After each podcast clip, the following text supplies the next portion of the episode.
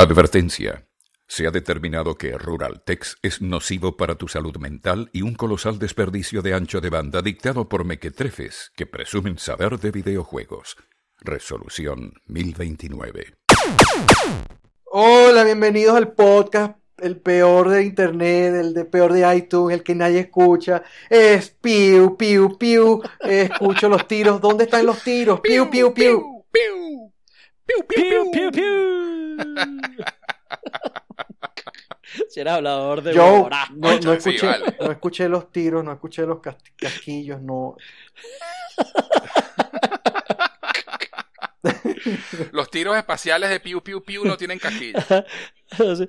Papá, eh, eh, esto es piu, piu, piu, no No, plo, plo, no, plo. no, este, ese es Boca, boca, ese debe boca, ser boca. otro podcast, pero este Boca. no. Sí. Este no, es horario no, todo exacto. público, este es podcast donde se habla, se habla de cosas agradables, eh, el mundo geek, videojuegos. Sigo sin escuchar los Así tiros es, de Joe, compadre, pero así bueno. es. Piu Piu Piu, ¿cómo que no escuchaste? Ah, bueno. Ahí están grabados. Ok, ok. Eh.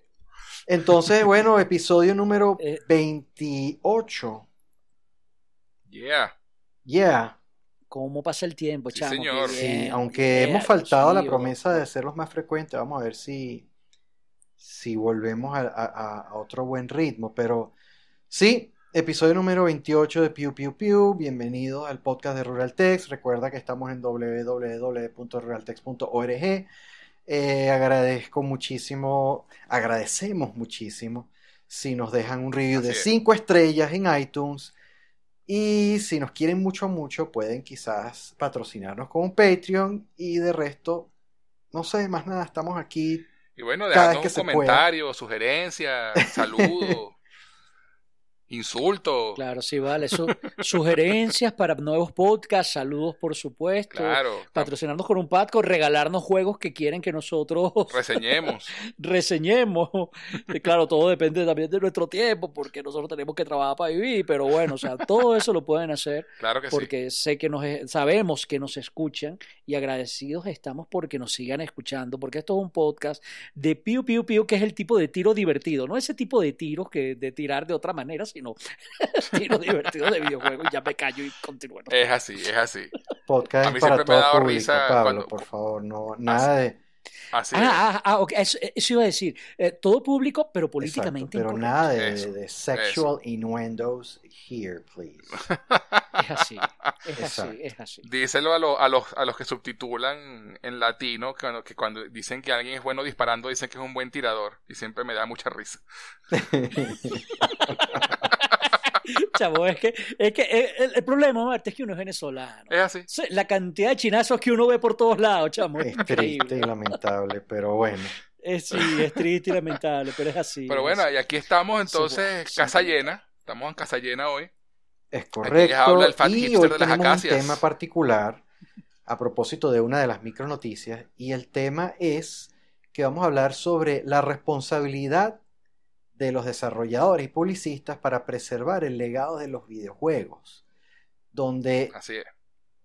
cua- si está amenazado el futuro histórico de, de nuestros juegos, si los publicistas abandonan este legado y hasta qué punto podemos justificar que nosotros, la comunidad, hagamos un esfuerzo para rescatar y creemos lo que se llaman las comunidades de homebrew, que para, para crear eh, bases de datos, emulación y, ¿por qué no?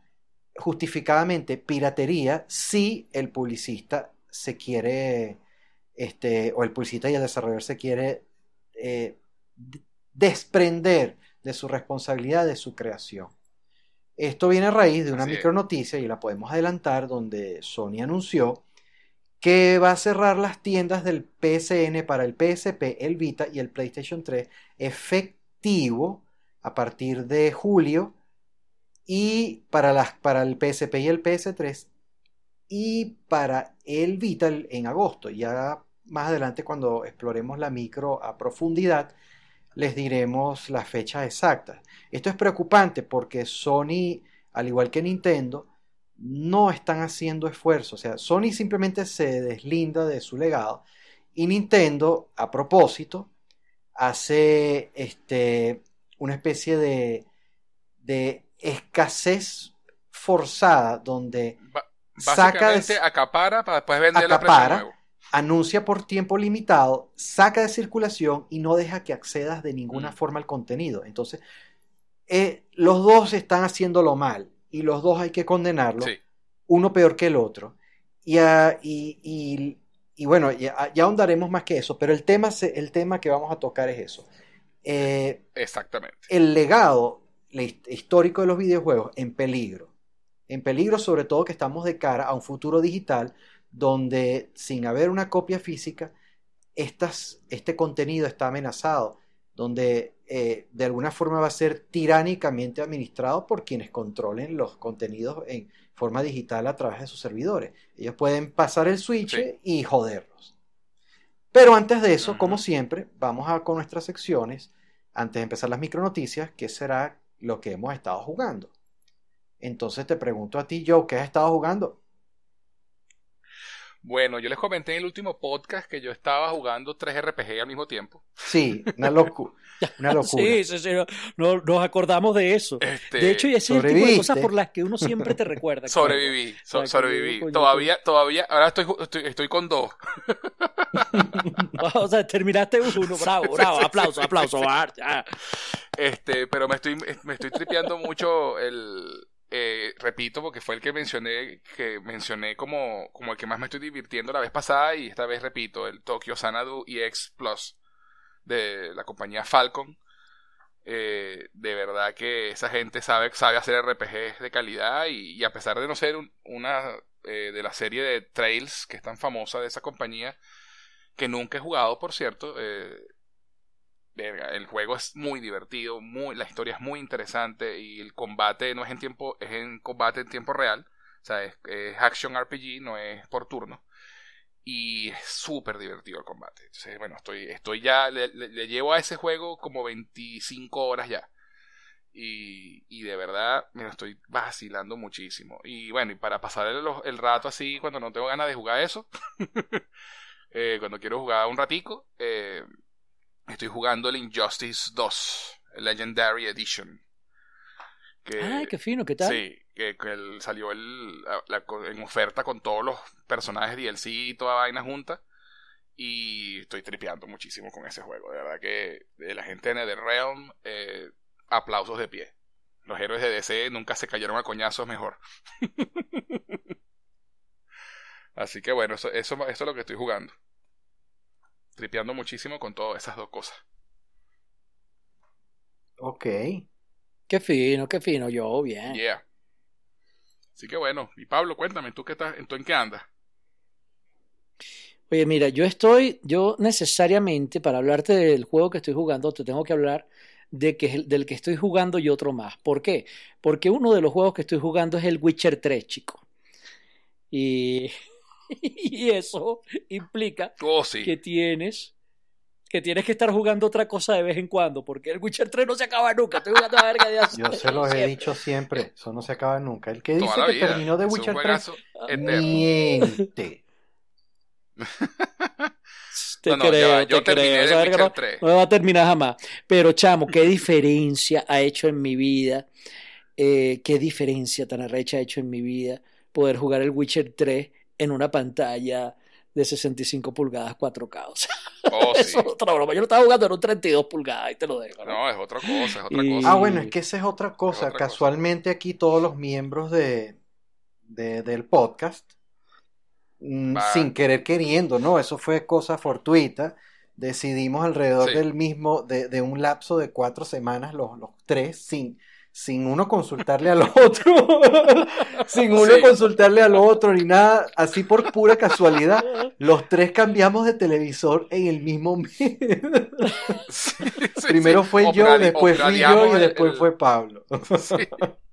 Upgrade- Yo sí que- lo el. a medias aquí, un ofertón que Pero no salió, exacto, pues. que fue. Sí, no, esto En el caso de los tres fue igual, o sea, nadie está, como que fue algo sin planificar, yo no lo estaba planificando, aunque sí admito que estaba como que con ganas ya, mi, mi plasma ya tenía 14 años, es de esos que se alimentan con leña y carbón, no tiene, Sí, sí, sí, sí, sí. no tiene... ¿Tú sabes cómo tú detectas la, la antigüedad de un televisor con el- la cantidad de dedos de, de- de borde que tiene de grosor? Es como una forma de carbono 14. Ok. Sí, el mío, el mi- Sí, sí, sí, sí, sí, sí, mi, mi Panasonic Viera bueno. Plasma del año 2006 tenía como te- tenía cuatro dedos de grosor de, de- de- de borde. Pero muy, Sí. muy- pero se ve hermoso. se ve, sí, se ve hermoso Pero todavía. de verdad es, es otro, es otro, es otro pero, nivel pero estaba viejo, eh, viejo en el sentido que, claro, no es smart, no es nada, no tenía. eh, O sea, lo único moderno que tenía era una entrada HDMI. Eso era todo. De resto, una, Una. una sola, porque yo administraba mis, mis puertos HDMI con el, el- mi receiver, el, eh, es un Yamaha que tiene cuatro entradas, pero el televisor solo Claro. tenía una. Y a- este, bastante, eh, mira, eh, un televisor bastante grande, pesado, eh, eh, grueso, ni para ser plano era bastante grueso y eh, mira, yo estaba pensando que ya, le- ya, ya salía cambio, sobre todo que de cara a, a- pensando en el PlayStation 5, que tú sabes, con el Claro. 4K y esas cosas, que este televisor no es, eh, mi, mi- mi viejo plasma no es 4K. Pero no, pero, pero, pero fue algo fortuito la decisión, así como ustedes también me contaron su, Sí, su- to- su sí, anécdota. Y también la- igual, la- yo también, yo-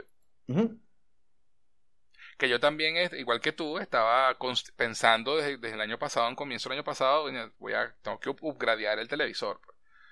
Y simplemente, bueno, cuando, cuando llegó la oportunidad, la oferta, la combinación de siempre, pues oferta, oportunidad y dinero, Sí, fue una cosa de, de- de Este- diciembre para enero y, y fue, fue, Sí. fue muy, este, muy, ¿cómo decir? Cándido, la, la forma como nos comunicamos así todos en nuestro grupo de, de chat por Telegram, donde, oye, tú me compré esto, y tú también, y yo también, y empezamos a pasarnos, coño, me acabo de comprar yo también, mira lo que conseguí en ofer-". Y yo, pero, ¿qué es esto?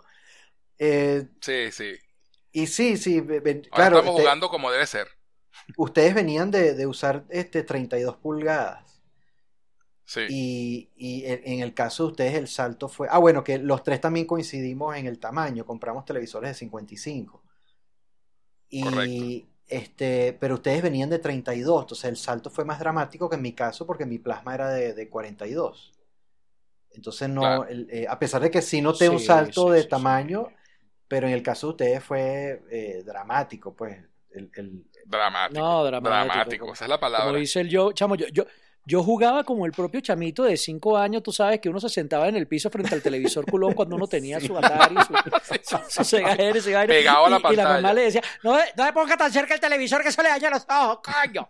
Yo lo hacía y más bien a mí me decían aquí en la casa, marico, ¿cómo haces para jugar de lejos? Siéntate frente a esa mierda porque no se ve un coño cuando jugaba el Witcher 3. ¿Cómo haces para leer los subtítulos? Dígame en Witcher 3 de pana que los subtítulos son mínimos.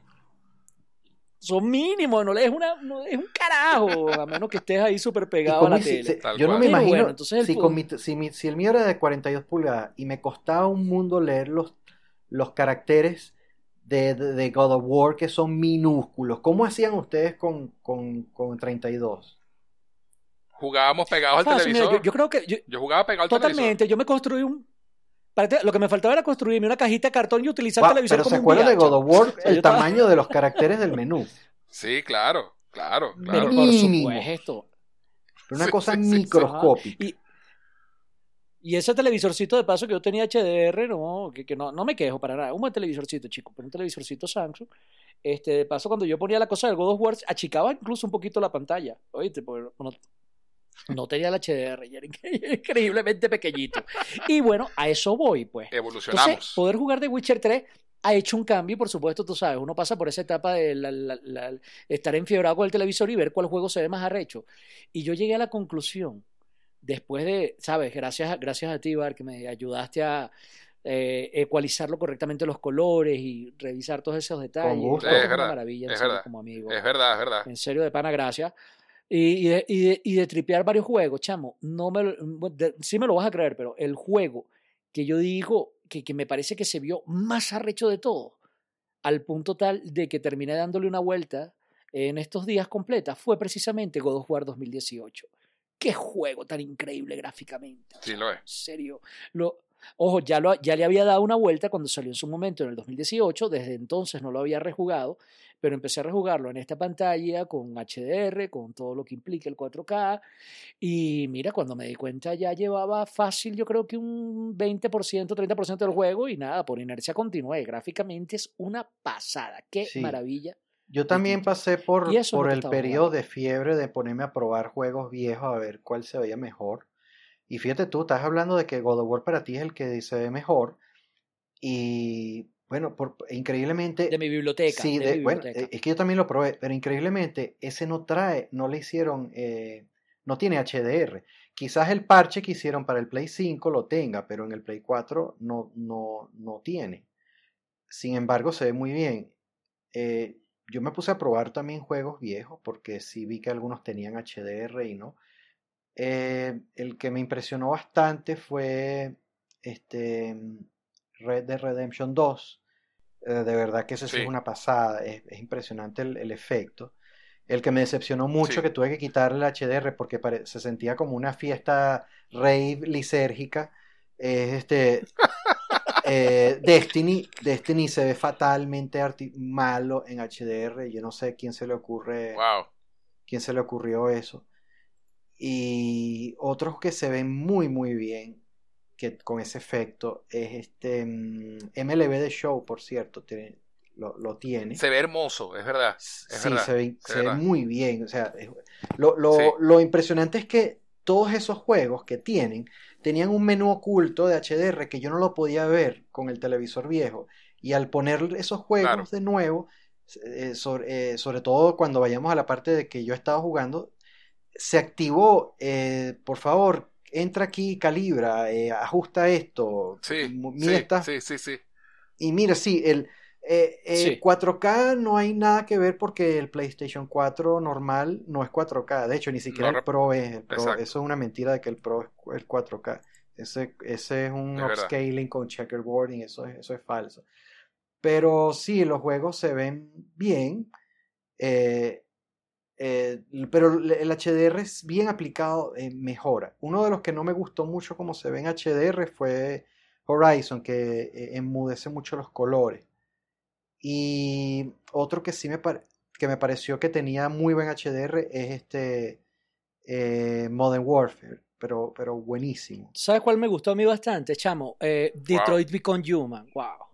Pff, Que también me di cuenta de los colores, las gráficas. eh, Sí. Qué, qué bien se ve ese juego también. Gráficamente me pareció también una pasada. No sé si, si Pa- Pablo- eh, Joe, no sé si probaste Tsushima, a ver si, cómo se ve en HDR, si lo tiene. Obvio, sí, eso iba a decir. Tsushima se ve, pero Chef's Kiss. O sea, ese, ¿Tú- tú ese ¿Estás juego. consciente que yo no he, yo no he querido bajar Tsushima porque el día que yo voy- vea esa vaina en 4K 55 pulgadas HDR, yo no me separo del Play por o, aproximadamente me tres costó. Recuerden que todos los juegos que estamos jugando, como tenemos los tres PlayStation 4 normal, siguen siendo 1080p. Lo que pasa es que el televisor está haciendo upscaling y lo hace bastante bien. Ahora, no es, Sí, es eso. este, no es 4K real. 4K No, real no lo vas a 4K. tener 4K nativo. si, está, si conectas Play una 5. PC un Play 5 o una PC moderna con una tarjeta que pueda Exacto. dar esa salida. Una, una Total. 1080, una Pero sí. 2080, una 3080. Para, para, para, el que to- para todo el que nos Pero escuche. como bien dijiste, eh, Bart, el, salto para nosotros ha sido dramático, Sí. pues exacto. Y of Tsushima yo sé que yo no lo quiero jugar porque me Ahora con pegado. películas sí he estado viendo bastante películas en 4K y bueno, n- el salto en resolución no es gran cosa, pero en, en colores y HDR y todo sí hay una nota- notable diferencia. Buenísimo. No, lo que iba Y que conste que no compré ningún, ningún eh, com- compré un, un televisor de gama alta, así que no, eh, sí hay, sí, sí tengo eh, referencia con que, cómo debería verse.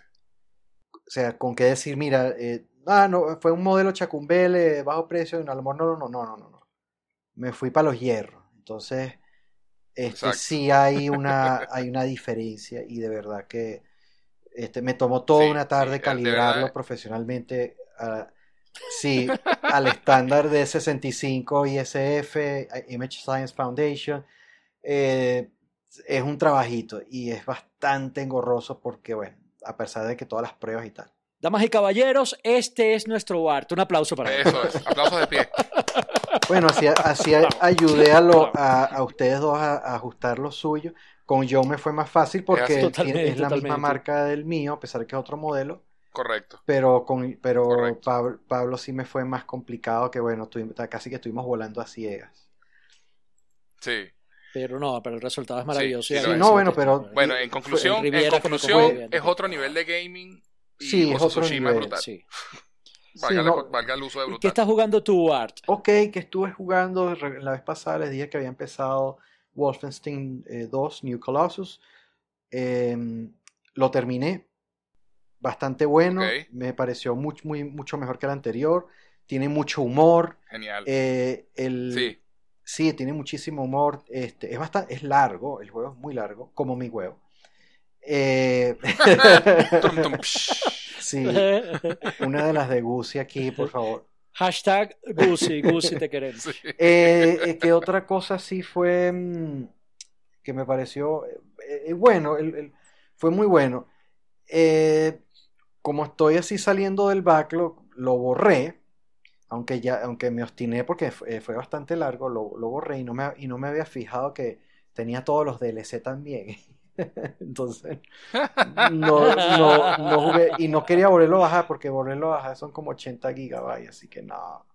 Sí, es, pesa- es pesado, es pesadito ese juego. Es pesado, sí es pesado. Pero bastante bueno, sí. Para, dentro, los, los únicos buenos juegos de Bethesda son los que tienen el motor de id Software, que de verdad se porta muy bien. El otro que No, y además tú- que ese, ese es un shooter, un shooter old school, que sin autorregeneración, que tienes que ir con armadura y buscando vida. Entonces, coño, es, muy clásico, clásico Wolfenstein, como debe ser. Buscando sus armaduras. Y bueno, es Doom, pero con nazis. Eso. El otro juego que Que ya de por sí eso es cool. El otro Sí. juego que, que, que está, que, con el que llevo más de dos semanas, pero súper metido mal, pero obsesionado, es con Hitman 2, que, Ah, ¿qué tal? Ah, que ¿qué lo, tal? lo- por fin lo, lo, lo, lo- lo tomé para, para- Lo agarraste.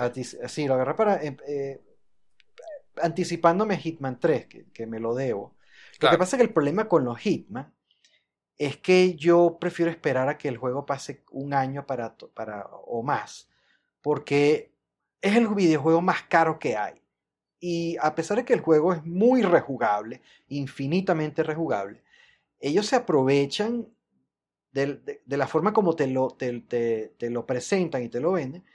Y mira, si lo compras todo recién salido, puedes terminar gastando 150 dólares. Y no, no tiene sentido. Si tú esperas un año, compras el mismo, todo eso que ellos te vendieron juntos con paquetes adicionales. Porque ellos, la modalidad de ellos es así, ellos sueltan el juego base y te dan cuatro mapitas, ¿no? Eh, recuerden que esta, este reboot de Hitman que empezó con IO Interactive y Warner Brothers, que es eh, Hitman 1 y el 2 y el 3, es un vuelve a la vieja escuela del Play 2 donde cada mapa es aislado, o sea, tú juegas en un mapa, terminaste Exacto. la misión, vas a otro, que en el PlayStation 3 solo salió un solo Hitman y se desviaron de la fórmula que dividió a la, a la fanaticada. Hay unos ortodoxos que se ofendieron, Correcto. se les cayó el monóculo y la cera de los bigotes y, y- y- y estaban, bueno, ofendidos porque lo volvieron un shooter de tercera persona lineal con narrativa y cuando Hitman realmente son misiones aisladas, contratos y bueno. Eh, eh, si esperas un año, todo el paquete lo puede, en vez de gastar ciento y pico de dólares, lo terminas comprando todo en 60. Y si esperas más y te, se te atraviesa un, un, ¿cómo se llama? Un Black Friday, lo puedes terminar comprando hasta por 30. Entonces, eh, Así y- compré y- yo el 1.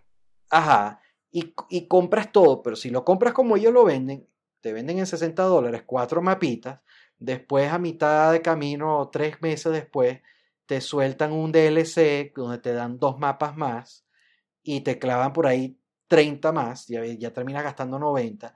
Después te lanzan que si paquetes de misiones adicionales, Season Pass, eh, eh, eh, el, ¿cómo se llama? Blancos elusivos y cada de esos que si 15 por aquí, 15 por allá, terminas gastando 120, 130 y en unos casos, como, como pasó con Hitman 2, 150 dólares.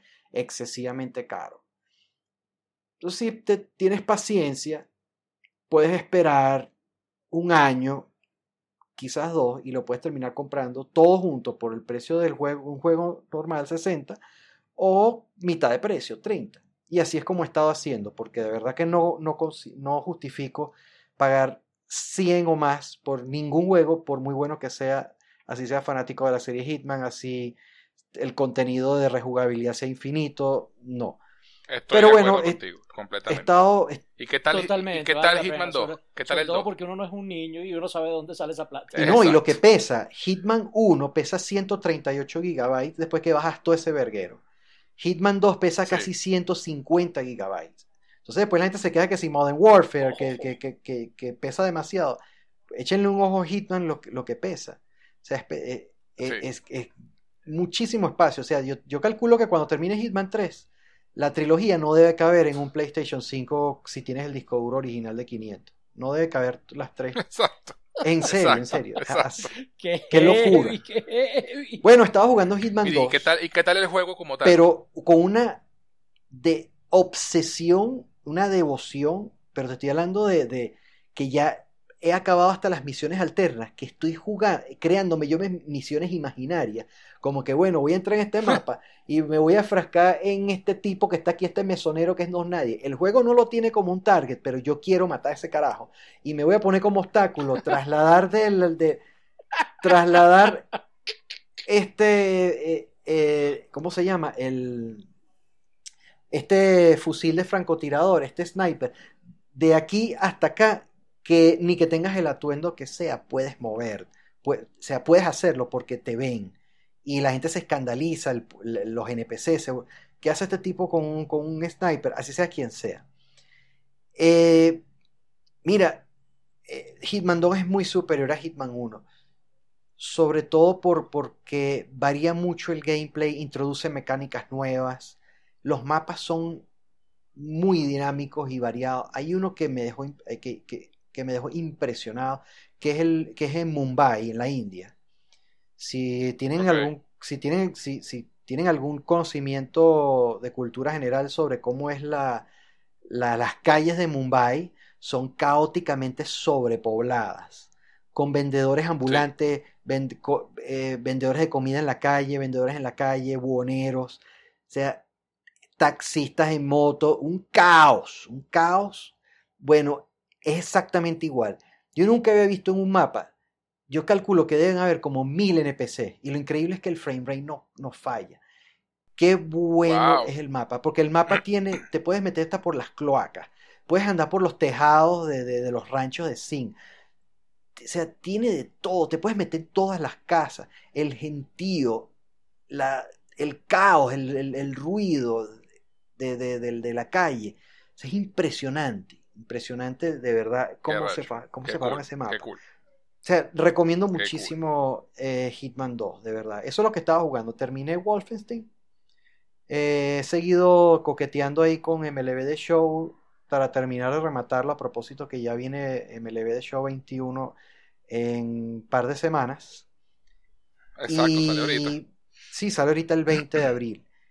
Y bueno, le he estado dando durísimo a Hitman y de verdad que, sea, estoy, muy contento, de verdad. repitiendo y repitiendo.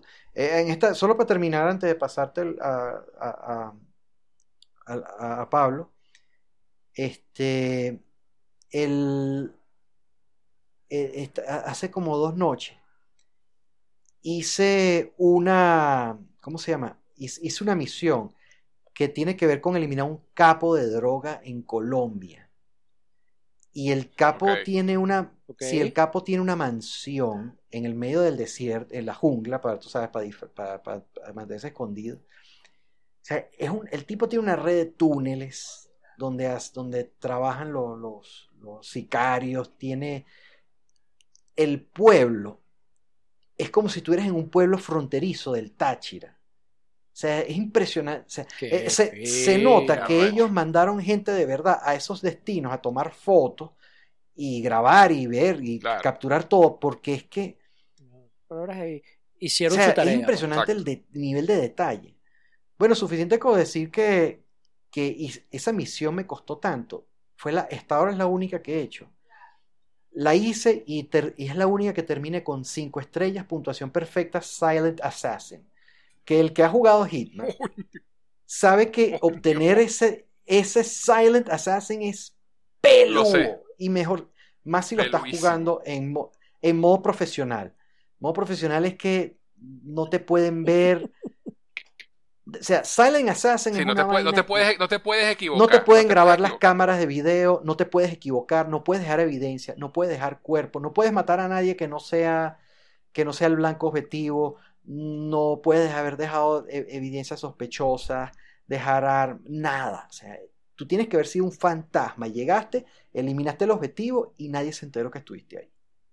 Cinco estrellas huevo. O sea, salen. ese es el tipo de cosas que tú dices, te salen del hechazo. Pues, más, más o menos lo que me pasó a mí cuando, cuando le saqué el trofeo de haberle ganado al King Dyson Cuphead, que es el penúltimo jefe justo antes del diablo, sin que me tocara ni una sola vez. No voy a decir que no, que no la suerte, no voy a decir eso que no la suerte no nunca, interviene. ¿ok? No voy a decir que la suerte no interviene. Interviene, Pero en caso de. Hitman no voy a decir que tiene que ver lechazo o suerte, porque el juego eh, requiere que seas muy disciplinado y paciente en, en la forma en que tú, meticuloso en tu, en tu ejecutar para que lo logres. O sea, te puedes equivocar, sobre todo si, si estás haciendo el mapa por primera vez, pero si, si lo haces y te cuidas, no es cuestión de suerte, es que supiste manejar todos los, los elementos y, y- y estudiar tu entorno para llegar a, a hacer lo que, lo, lo que, lo, que, lo que tienes que hacer.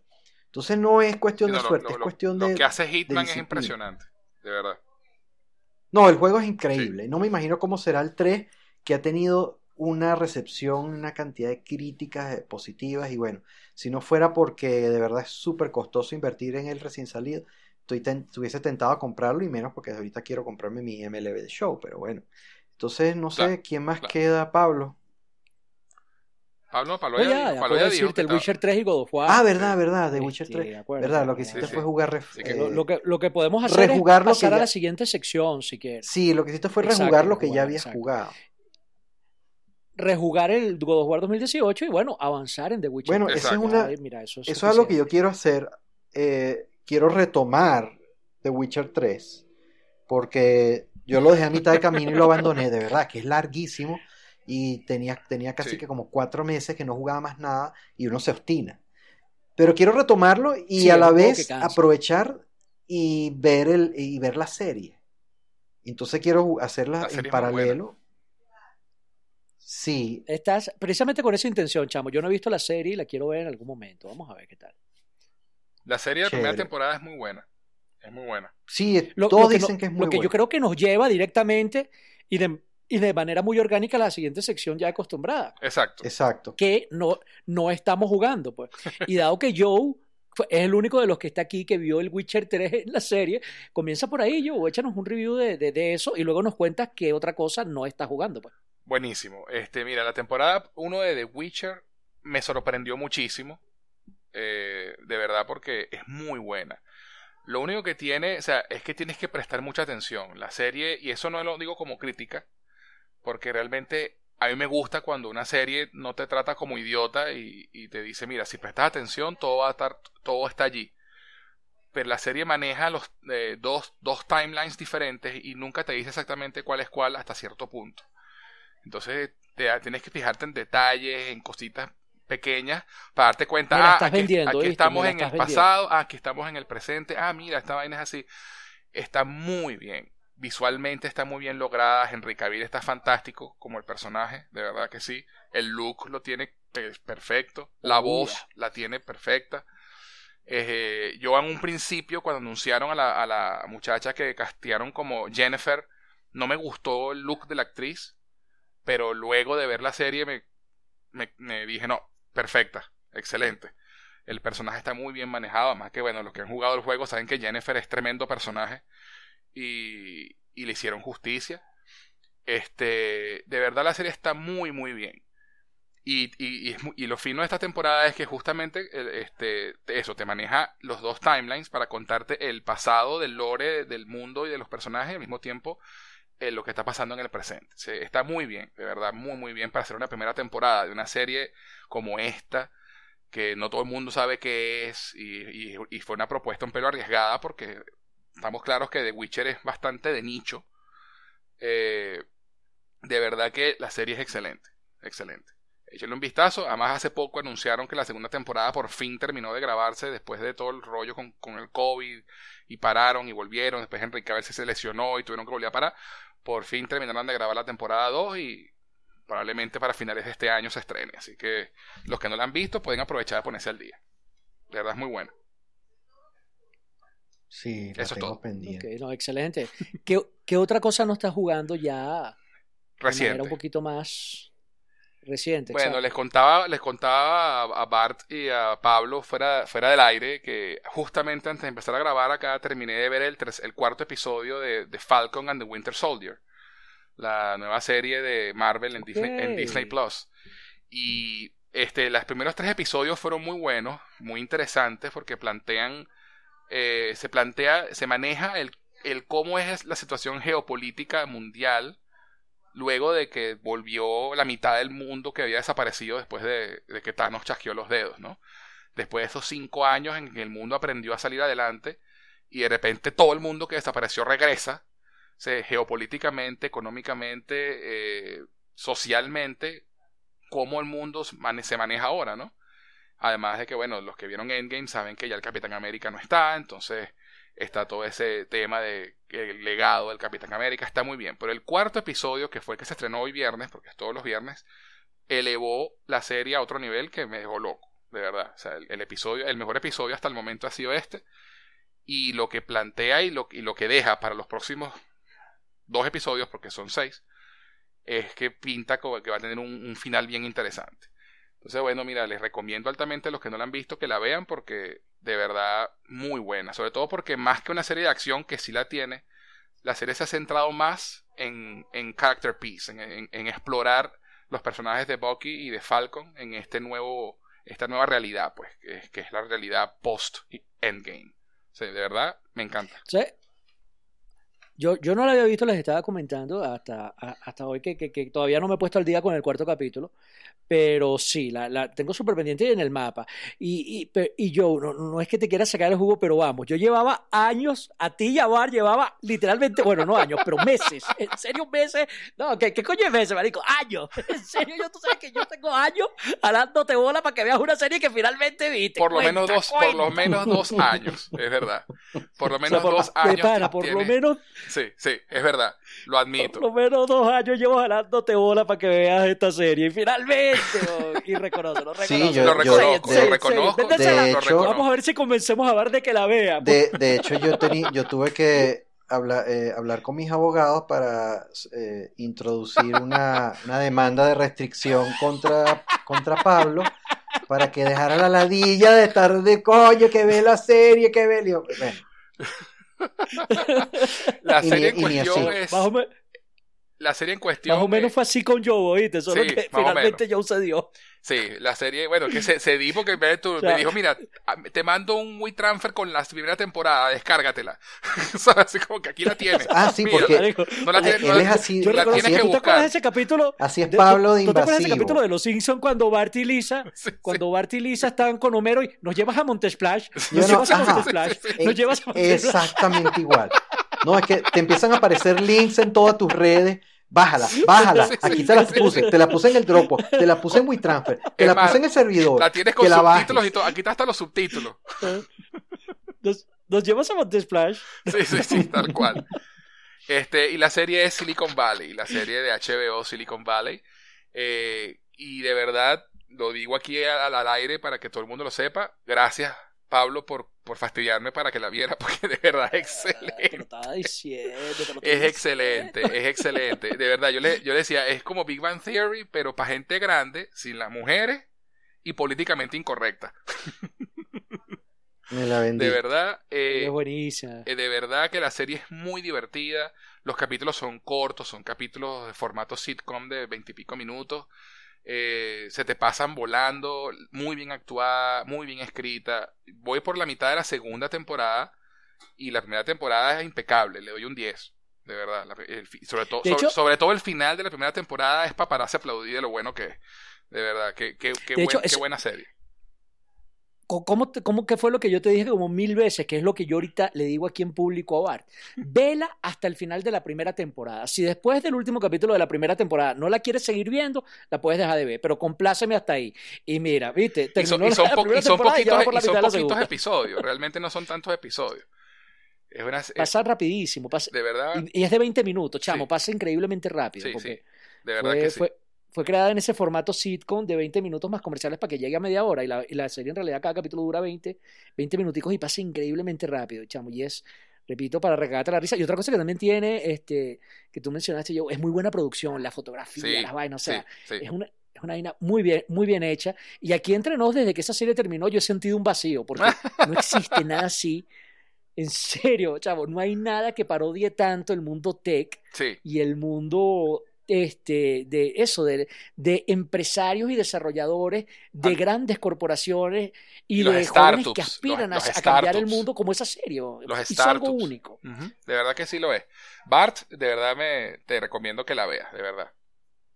Ok. De verdad que sí. Duly noted. Bueno, y, y tú, Pablo, cuéntanos, ¿qué no estás jugando? Perdón. Eh, yo, yo, mira, bueno, pasando a mí, que no estoy jugando. Yo no, la verdad es que a Dios gracias he tenido bastante trabajo últimamente. Y, y, entre el Witcher 3 y God of War, la verdad es que no he tenido mucho tiempo para más nada. pero hay dos cositas que han terminado de tomar mis, mis horas eh, de ocio, sobre todo antes de dormir, que a uno le gusta como que despejarse la mente haciendo algo. Y es que he vuelto a ver, a visitar viejos capítulos de una serie que ya vi, pero que me da mucha risa y que me gusta mucho y que me encanta que se llama Better Call Saul. Ah, ok. Es lo máximo. Ok. Lo máximo. Qué serie tan buena, chamo. En serio, yo no entiendo cómo esa vaina no es un éxito. no, es un éxito. Lo que pasa es, que no ha tenido la, pero la, el, el, Eso, el, el, abarque mainstream como lo tuvo Better Call, eh, perdón, como lo tuvo Breaking Bad. pero, pero es un éxito. Esa es la palabra, Bart. Esa es la palabra. No entiendo cómo no es un éxito mainstream. O sea, es una vaina de nicho. Y me entro a coñazo con quien sea, pero es igual o mejor que Breaking Bad. Así, me entro a coñazo con quien sea y, vengan de a todos. Y yo, y yo voy dando coñazo contigo. Para mí, yo, yo incluso yo no lo dudo. Eh, habrá que ver cómo termina, ¿no? Porque cuando dice mejor que Breaking Bad, Breaking Bad ya terminó y la puedes jugar completa. Pero hasta ahora, hasta ahora, para mí no es que es que es igual o mejor, para mí es mejor que Breaking Bad. Me parece mejor estructurada, mejor planificada. Mejor planificada. O sea, tú notas que en Breaking Bad, ajá, que tú notas que en Breaking Bad, chamo, eh, en la primera temporada es una vaina. A mí me parece que Breaking Bad son como tres series, ¿sabes? Pero, mira, eh, Vince Gilligan lo admitió que Breaking Bad, mucho del contenido intermedio, sobre todo, fue improvisado. Sí. Sobre todo, Y sobre todo que la primera temporada fue cortada abruptamente por la huelga de los, de los escritores. Pero eh, que él tenía ya, el, o sea, él tenía un arco ya bien definido de cómo era Breaking Bad, solo que este, dos personajes se le salieron, eh, resultaron ser más populares de lo que él imaginaba, que fueron Jesse y Mike y por eso él decidió darles más, más, más, exposición. Eh, también el personaje de Gustavo Fring resultó ser mucho, mucho más, más popular de lo que él imaginaba. O sea, las, él, él, él improvisó muchas cosas, pero eh, accidentalmente a, a, la buena, pues, para, para, para que la serie este, agarrara cuerpo. Sea, fue accidental, pero no fue improvisado. Fue improvisación genial. Exacto, no fue improvisado. no, fue, que fue improvisado así. Exacto. No, no, no. tiró flechas. Es improvisación nivel John Coltrane. Pero no es como este, Better Call Saul, que él ya tenía, él ya tenía un, un marco definido de referencia de los personajes que iban a estar. Se nota. Y mira, hasta ahora el único personaje que se le ha, no sé si has llegado hasta ahí, pero todos los personajes, todos, los, todos, los, todos los personajes de, de, de, Better Call Saul han, han, han, resultado ser lo que él esperaba. Ninguno se salió de lo que él, de, de lo que él este, estimaba. Él, sabía que introducir a Michael McKee iba a ser, iba a tener impacto. Pero él, él no, por ejemplo, en la, en la última temporada, él no se imaginó que el personaje de Lalo el chingón iba a tener tan buena receptividad, a pesar de que es un antagonista. De resto, la serie ha sido muy bien planificada y, y soberbiamente actuada y escrita. Y, y el casting, chamo, o sea, Chuck y, y Sol, en serio parecen hermanos. o Sí, sea, bueno, Michael, es- acabo de decir, Michael McKean. Michael McKean es, es, es Chuck, eh, eh, sí, eh, eh, es este mm, Chuck McGill, y ese es un actor legendario. No solo legendario, ese tipo es comediante y músico. Ese tipo es un fenómeno. y físicamente se parecen. O sea, lo, lo que quiero decir es que es increíblemente bien hecho el casting, porque tú tienes a, a, a, a, a, a- a Jimmy, Jimmy McGill, Sí, Bob que, que termina Odenkirk. siendo Sol Goodman, y ajá, Bo- Este- es actorazo, este- gente con la que vivo que no, que nunca había visto la serie, de repente va pasando y los ve juntos y dice, esos dos tipos tienen que ser familia. Y yo, no lo son, son dos actores. Y dice, pero y yo, y yo- digo, en la serie son hermanos. Y lo que dijo fue tremendo casting, o sea, porque de pana hasta se parecen. Y, y dices, no, es una serie eh, muy, muy buena. Entonces la he estado viendo pelo a pelo y en serio, qué maravilla revisitarla, porque las últimas dos temporadas apenas salieron los capítulos, me la devoré en un fin de semana y desde entonces no las había vuelto a ver y me dije, tengo que volver a verlas con más calma, ¿sabes? Para digerirla mejor, pero la empecé a ver ¿Cuántas, desde el cuántas mira, temporadas van? la he disfrutado pelo a pelo. ¿Cómo? ¿Cuántas temporadas van? De Cinco. Better Call Saul. Y la sexta es la de cierre. Cinco ya. Ajá, la próxima eh, es, la, es la de cierre. Y la 4 y la 5, la temporada 4 y la 5 yo, yo me las vi en un fin de semana cuando salieron y no las he vuelto a ver. Entonces, pero en lugar de verla, la 4 y la 5 con calma, decidí verla toda. No, y, la- y las dos últimas temporadas son candelas. Cada temporada va superando a la anterior. Sí. Sobre todo como van introduciendo ok. personajes de, de Breaking Bad, pero de una forma muy sutil. No, que, que no le. Muy orgánica. Muy orgánica, que no le, Más no, que no le quita más que sutil, protagonismo, yo diría no le roba el show a, a- Sí. a- a Jimmy. Para nada. Se ve muy natural la incorporación de personajes que tú ya conoces. que ya Breaking conoce Bad. de Breaking Bad. Buenísimo. Eso es muy, muy Buenísimo. interesante. por- y eso no, no se desvía. Y el otro detalle también, o sea, es tremenda sorpresa porque la serie, tú dices, eh, eh, ah, no, no es para hacerte spoiler, pero a mitad de la serie, entre comillas, por ahí la temporada 3, tú dices, aquí esta cosa terminó porque había como quien dice un gran conflicto y se resuelve. No, y la serie sigue e incluso mejora. Una- de Mejora. pana, qué brillante, es una serie muy Wow. brillante. Cuando tú dices, eh, es como, en- entre comillas, ¿no? Cu- Cuando matan a, porque no estamos hablando de, de, de Breaking Bad, si, si hago spoiler de Breaking Bad, como cuando matan a Gustavo Fring. Ajá, Tú dices, esta serie, la próxima tiene que ser el cierre, ¿no? claro. No, chamo, o sea, Claro. es como si mataran a Gustavo Fring en la temporada 3 y tú sabes que son seis temporadas. Y tú dices, esta serie va a decaer. No, chamo, no decae. Mejora la cosa incluso. Bueno, buenísimo. Es bien interesante Buenísimo, la cosa. buenísimo. Tienes que verla. La tengo que ver. Y la otra cosa es, sí, es que empecé a leer también 221163 ah, de librazo. Stephen King, que es un libro Librazo. que lo tenía pendiente por ahí desde hace años, librazo en serio, una Biblia que esa broma se ve más larga que un día sin pan, pero chamo, lo agarré un día así con calma, como bien merece, y cuando me di cuenta llevaba 80 páginas leídas. Maravilla de libro. No sé si has oído hablar de ese libro, Bar 221163, No. ¿sabes de qué? qué pas- ¿Sabes qué pasó el 22 de noviembre de 1963? Eh, matan a Kennedy. Correcto, Exactamente. correcto. Stephen King se plantea en este libro, es una novela de ficción, mucha gente, incluso críticos, este libro es reciente, ¿oíste? Cuando digo reciente, estamos hablando de Stephen King, es de hace 10 años el libro. Qué casualidad, salió en el 2011, ¿no? Sí, sí. Y estamos en el 2021, pero bueno, King está escribiendo desde los desde hace 40, 50 años, ¿no? Este, y incluso hay gente que cuando salió dice, mira, probablemente sea la mejor novela de Stephen King. ¿Qué trata? King se plantea un para eh, el, el planteamiento del libro, un viajero en el tiempo que va y le salva la vida a Kennedy y regresa a ver cómo está el mundo. Y todavía no ha llegado a esa parte, pero es lo que he leído en las reseñas, se da cuenta que el libro, que, el- que la actualidad, después de salvarle la vida a Kennedy, es una soberana cagada y una soberana mierda.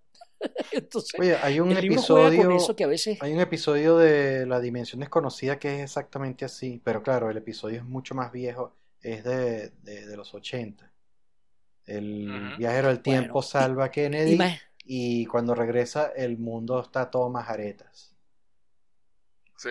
Bueno, imagínate esa, esa, ese planteamiento que no es nada nuevo, es una idea relativamente trillada, pero desarrollada con la madurez de un King que tiene 50 años escribiendo. Y además el tipo lo hace con una fluidez increíble, No, y con a- un y a- sentido del y humor. además que, King es un tipo que tiene mucho humor y es...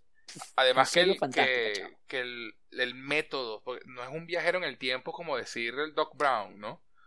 Sino el, Ajá, eh, es otra sino el- cosa. el- el- la forma en la que maneja el por qué viaja en el tiempo y cómo, y, y- y las mecánicas y las reglas son bien interesantes. Bien, bien interesantes. Algo Este, así como ajá, No las sé si quieres que de... te hagamos spoiler de eso. Algo así como, como, No. como explican el viaje en el tiempo en el- la- las novelas de Caballo de Troya de JJ Benítez, que son unas ficciones. No, de- es otra cosa. una no sé si las has es- leído. es, es diferente. Sí, Sí, yo sí, me sí. leí los primeros cuatro de Caballo de Troya y ellos te plantean que es una vaina de, ¿sabes? Una máquina que inventó el gobierno y todo este hasta el libro Aquí 5 no. es que funciona. Desde ahí en adelante, el tipo se ve que se le acabó la, la vena creativa, La se le acabaron. Y lo que hizo fue estirarla. Aunque él ya había a- adoptado eso, porque el primer libro es intenso, pero el, el segundo libro, él lo estiró en 2, 3, 4 y 5. Entonces parece que te- le quedó menos que menos para, para argumentos para seguir. Y los 6, 7, 8 y creo que hasta 9, eh, de verdad que no son nada recomendables. Uf, Bicho. menos mal que me paré en la 4 entonces. Si no, eh, puedes leer Este, el pero 5 no, con eh, confianza que ahí termina el segundo viaje. Ok. Pero el tercer viaje, Ok. que ya son. No, no, déjenlo ahí hasta el segundo. ok. Pero lo que sí, No, a- no, lo que eh, me, eh. ref- me refiero cuando lo mencioné es que él dedica casi que un capítulo del libro a elaborar bien la ciencia ficción de la máquina del tiempo y es bastante bien bien argumentada. No sé si, si, eso fue lo que él hizo ahí, eh, Stephen King. No, No. Stephen King hace otra cosa. De, de- de hecho, no es una máquina del tiempo Exacto.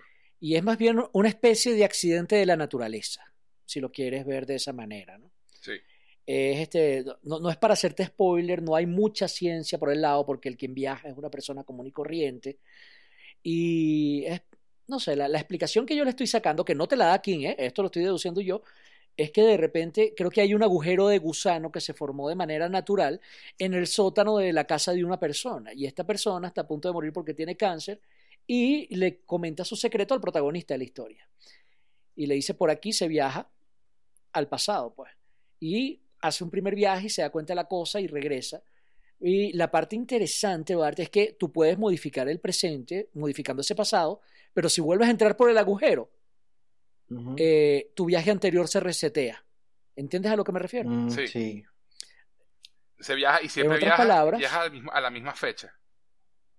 Siempre viajas a la misma fecha y siempre cuando regresas en el presente es apenas dos minutos después. Sí, no, es bien interesante Entonces, tú el- pu- la cuestión. sí. Es bien interesante. y cuando él mismo pregunta, pero eso no tiene sentido, ¿por qué? Y dice, coño, no me pregunte, yo no soy científico, así es. Entonces, que como que se lava las manos un poquito. Sí, le Se mete saca el- esa el- cuestión, el- esa la, licencia. cuestión de la fantasía, pues. No A todas estas cualquiera puede sacar su propia teoría de ciencia ficción sobre viajes en el tiempo, porque no existe Así nada es. probado. Ex- Exacto. Está probado por la teoría de exacto. relatividad y otras vertientes de esa teoría que viajar en el tiempo hacia el futuro es posible. Ahora, hacia el pasado, y lo reiteró el recién fallecido Stephen Hawking, es imposible. Aunque hay algunos teóricos Exacto. que aseguran que, de, que hay una forma pos- quizás de ir en, no, ellos no lo llaman viajar en el tiempo hacia atrás, sino eh, volver el tiempo en negativo, pero para eso se requeriría entrar en un agujero negro y romp- y pasar el singular, eh, lo que llaman el singularity, que es el, es el borde cuando ya no, el tiempo se detiene y ya estás, ya estás ya en el, en el, en la entrada del agujero. pues. Entonces, eh, viajar en el tiempo está matemáticamente demostrado que es posible hacia adelante con la teoría de la relatividad y, y cualquiera puede hacer sus teorías en relación a eso. De hecho, la más, la más, la, la mejor aplicación en cine fue el planeta de los simios, que ahí aplicaron esa teoría bien de, so- cómo es Sí. la, Maravillosa joya. la original, ¿no? La original del 60 y Sí, sí, 68. obviamente.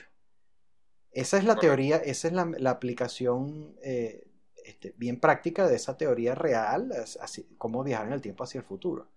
Ahora, hacia el pasado, te puedes inventar cualquier locura y, y mira, Exacto. libro, Lo que novela, sirva para tu porque narrativa. Para, exacto, para, porque no existe una demostración matemática ni teórica que demuestre que eso es posible. Y hasta ahora, bueno, respeto la ciencia de, Hawking que dice que eh, es imposible. Y, y realmente, como, como que no hay forma de, imaginar que el tiempo se vuelva negativo. Detenerlo sí. El hecho es que el libro es bien chévere. el, libro es muy bueno. Detenerlo sí. De verdad que lo es. Está, está bien interesante. Me ha atrapado como como hace mucho tiempo que no me atrapaba una novela, chamo, y, y más bien lástima que, esté tan ocupado para, para, no poder dedicarle más. De pana, recomendado hasta ahora, sobre todo por lo que está pasando. O sea, la, la, eh, échale pichón que todavía, el pan acaba apenas de realizar, está ahorita para mí está realizando apenas su segundo viaje, porque el primero fue como una prueba.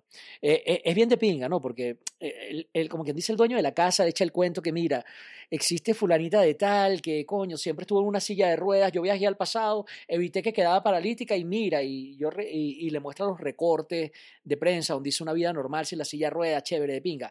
Anda tú para que veas. Y cuando regresó, la chama estaba otra vez en la silla de ruedas. Y dice, ¿pero por qué? Tú me dijiste que no estaba en silla de ruedas. Y él dijo, socio, cada vez que otra persona viaja, se resetea todo. Entonces, plantea vaina. Está bien de pinga la premisa, chamo. Sí. Bueno. Ok. Entonces creo que es hora de pasar a las noticias.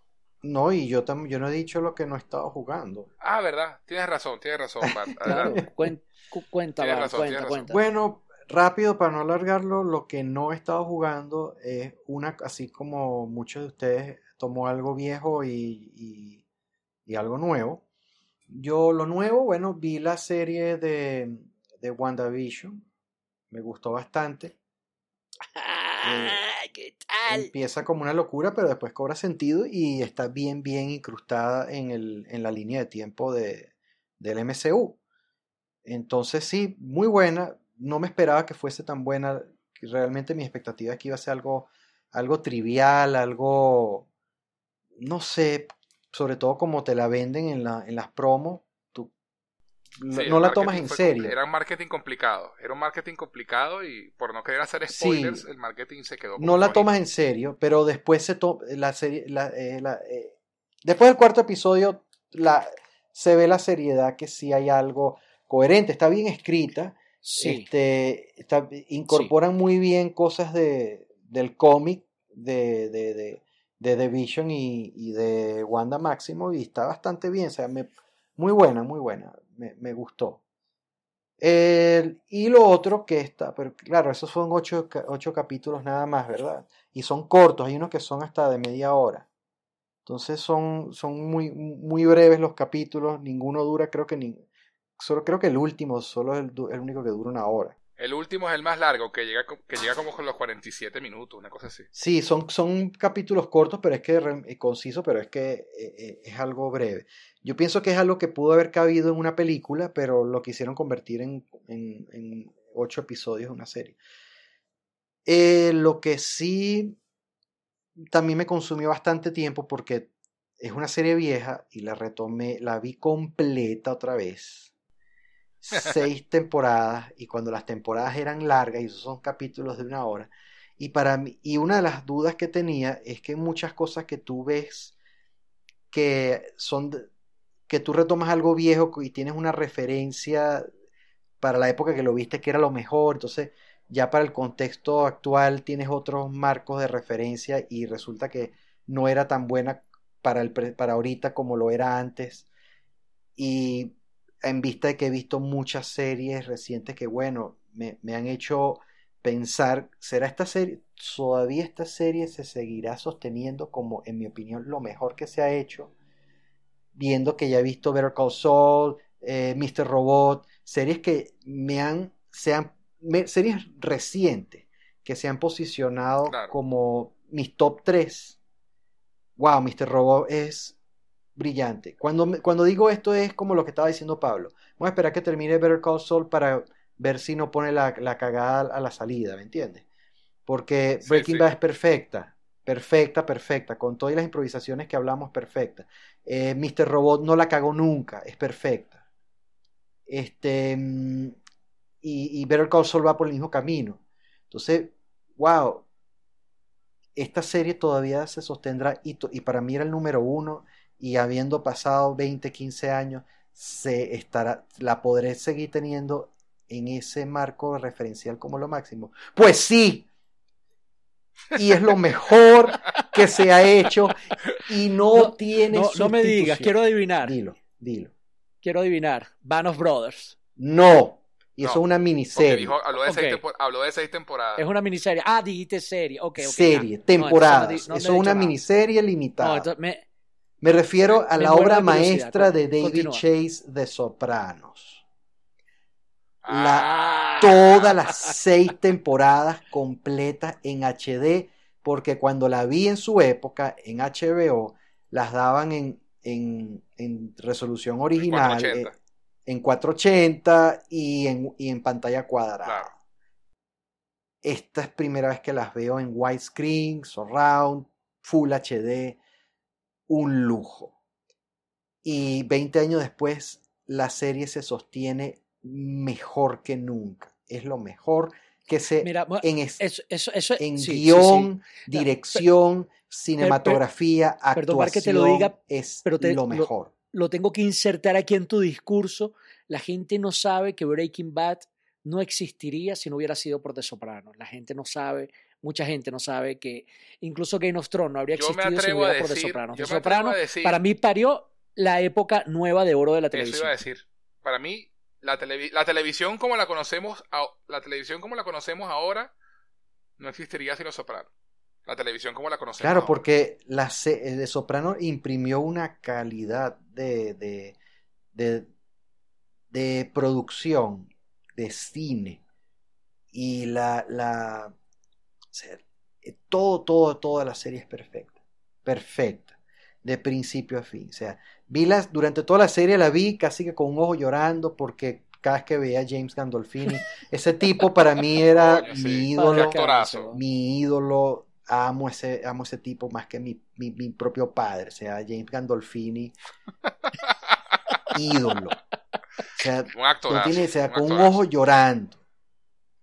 Porque amo, es, amo esa serie, amo a Gandolfini. Toda la serie, los personajes, la actuación, los guiones. Esa ha sido una serie perfecta, orgánica.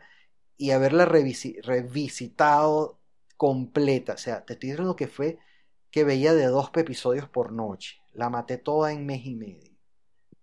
A veces veía tres. Mierda. Eso es lo que no estaba jugando. O sea, Ok. Buenísimo. Nos hemos, Yeah. todos no- nos hemos estado dando banquete todos, ¿vale? Estás escuchando Pew Pew Pew, el podcast de Rural Tex. Chévere, podemos pasar bueno, a, a, eh, mm, a las noticias. Know Noticias. Your current events. Y bueno, desde noviembre, desde el episodio 27, este, ha- han sucedido, aunque, au- aunque ha habido semanas de, de, de, de slow news, pero hemos Noviembre. tenido también semanas donde se han, han aparecido cambios y, y noticias de golpe en, en el mundo de los videojuegos. Comenzando con que recuerden que el, el, el programa pasado, el episodio 27, tuvimos Sí. tres funerales. ¿Se acuerdan? De los tres funerales. Y uno de esos funerales eh, eh, tenía que ver con el servicio de streaming Stadia, que Sí, aunque oficialmente sí, no está muerto, pero en realidad está muerto. Esa mierda no sirve. Y yo se los dije, se los dije y se los restrego porque desde que esa vaina salió dije, Para eso va a ser un culazo. Y señores, esa gente se fue de culo contra una mata de espina y con el culo pelado. Así es. Así. Sí.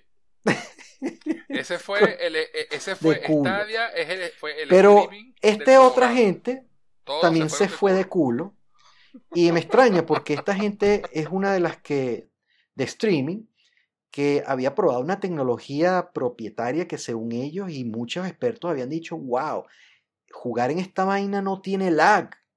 Que por mucho que los amiguitos de, de Google han insistido que, que no hay lag en, en Stadia, eh, todos los críticos han dicho que sí lo hay.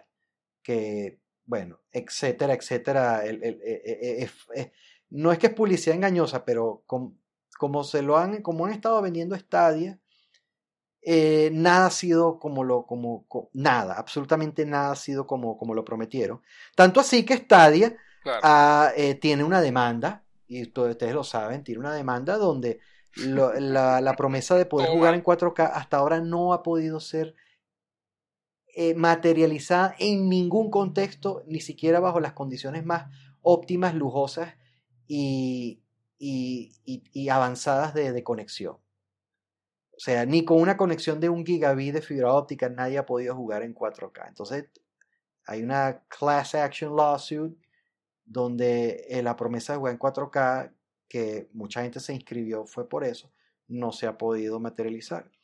Eh, Shadow es la gente que, inclusive antes que Stadia, antes que Luna, antes que el que, el que aún no sale, el de Microsoft xCloud, ellos ya estaban en mercados selectos en ciertas ciudades de los Estados Unidos, mostrando un servicio similar y a diferencia de Stadia, muchos críticos y, gente que lo ha probado, como por ejemplo eh, Linus Tech de, YouTube, que es un respetado tecnólogo, ah, eh, él dijo, wow, es impresionante, nosotros somos hardcore gamers, jugamos con lo- los rigs más avanzados, esta vaina se siente increíble como si estuviera jugando con eso. Bueno, Shadow y su empresa que lo financia se declaró en bancarrota, así que podemos ir sonando la, los back, la, la, la- ¿cómo se, la- las, los bagpipes, ¿cómo que se llaman esos instrumentos en español? La gaita, la gaita Las gaitas escocesas, porque estamos en un paso fúnebre. Las gaitas, Porque. Shadow se declaró en bancarrota.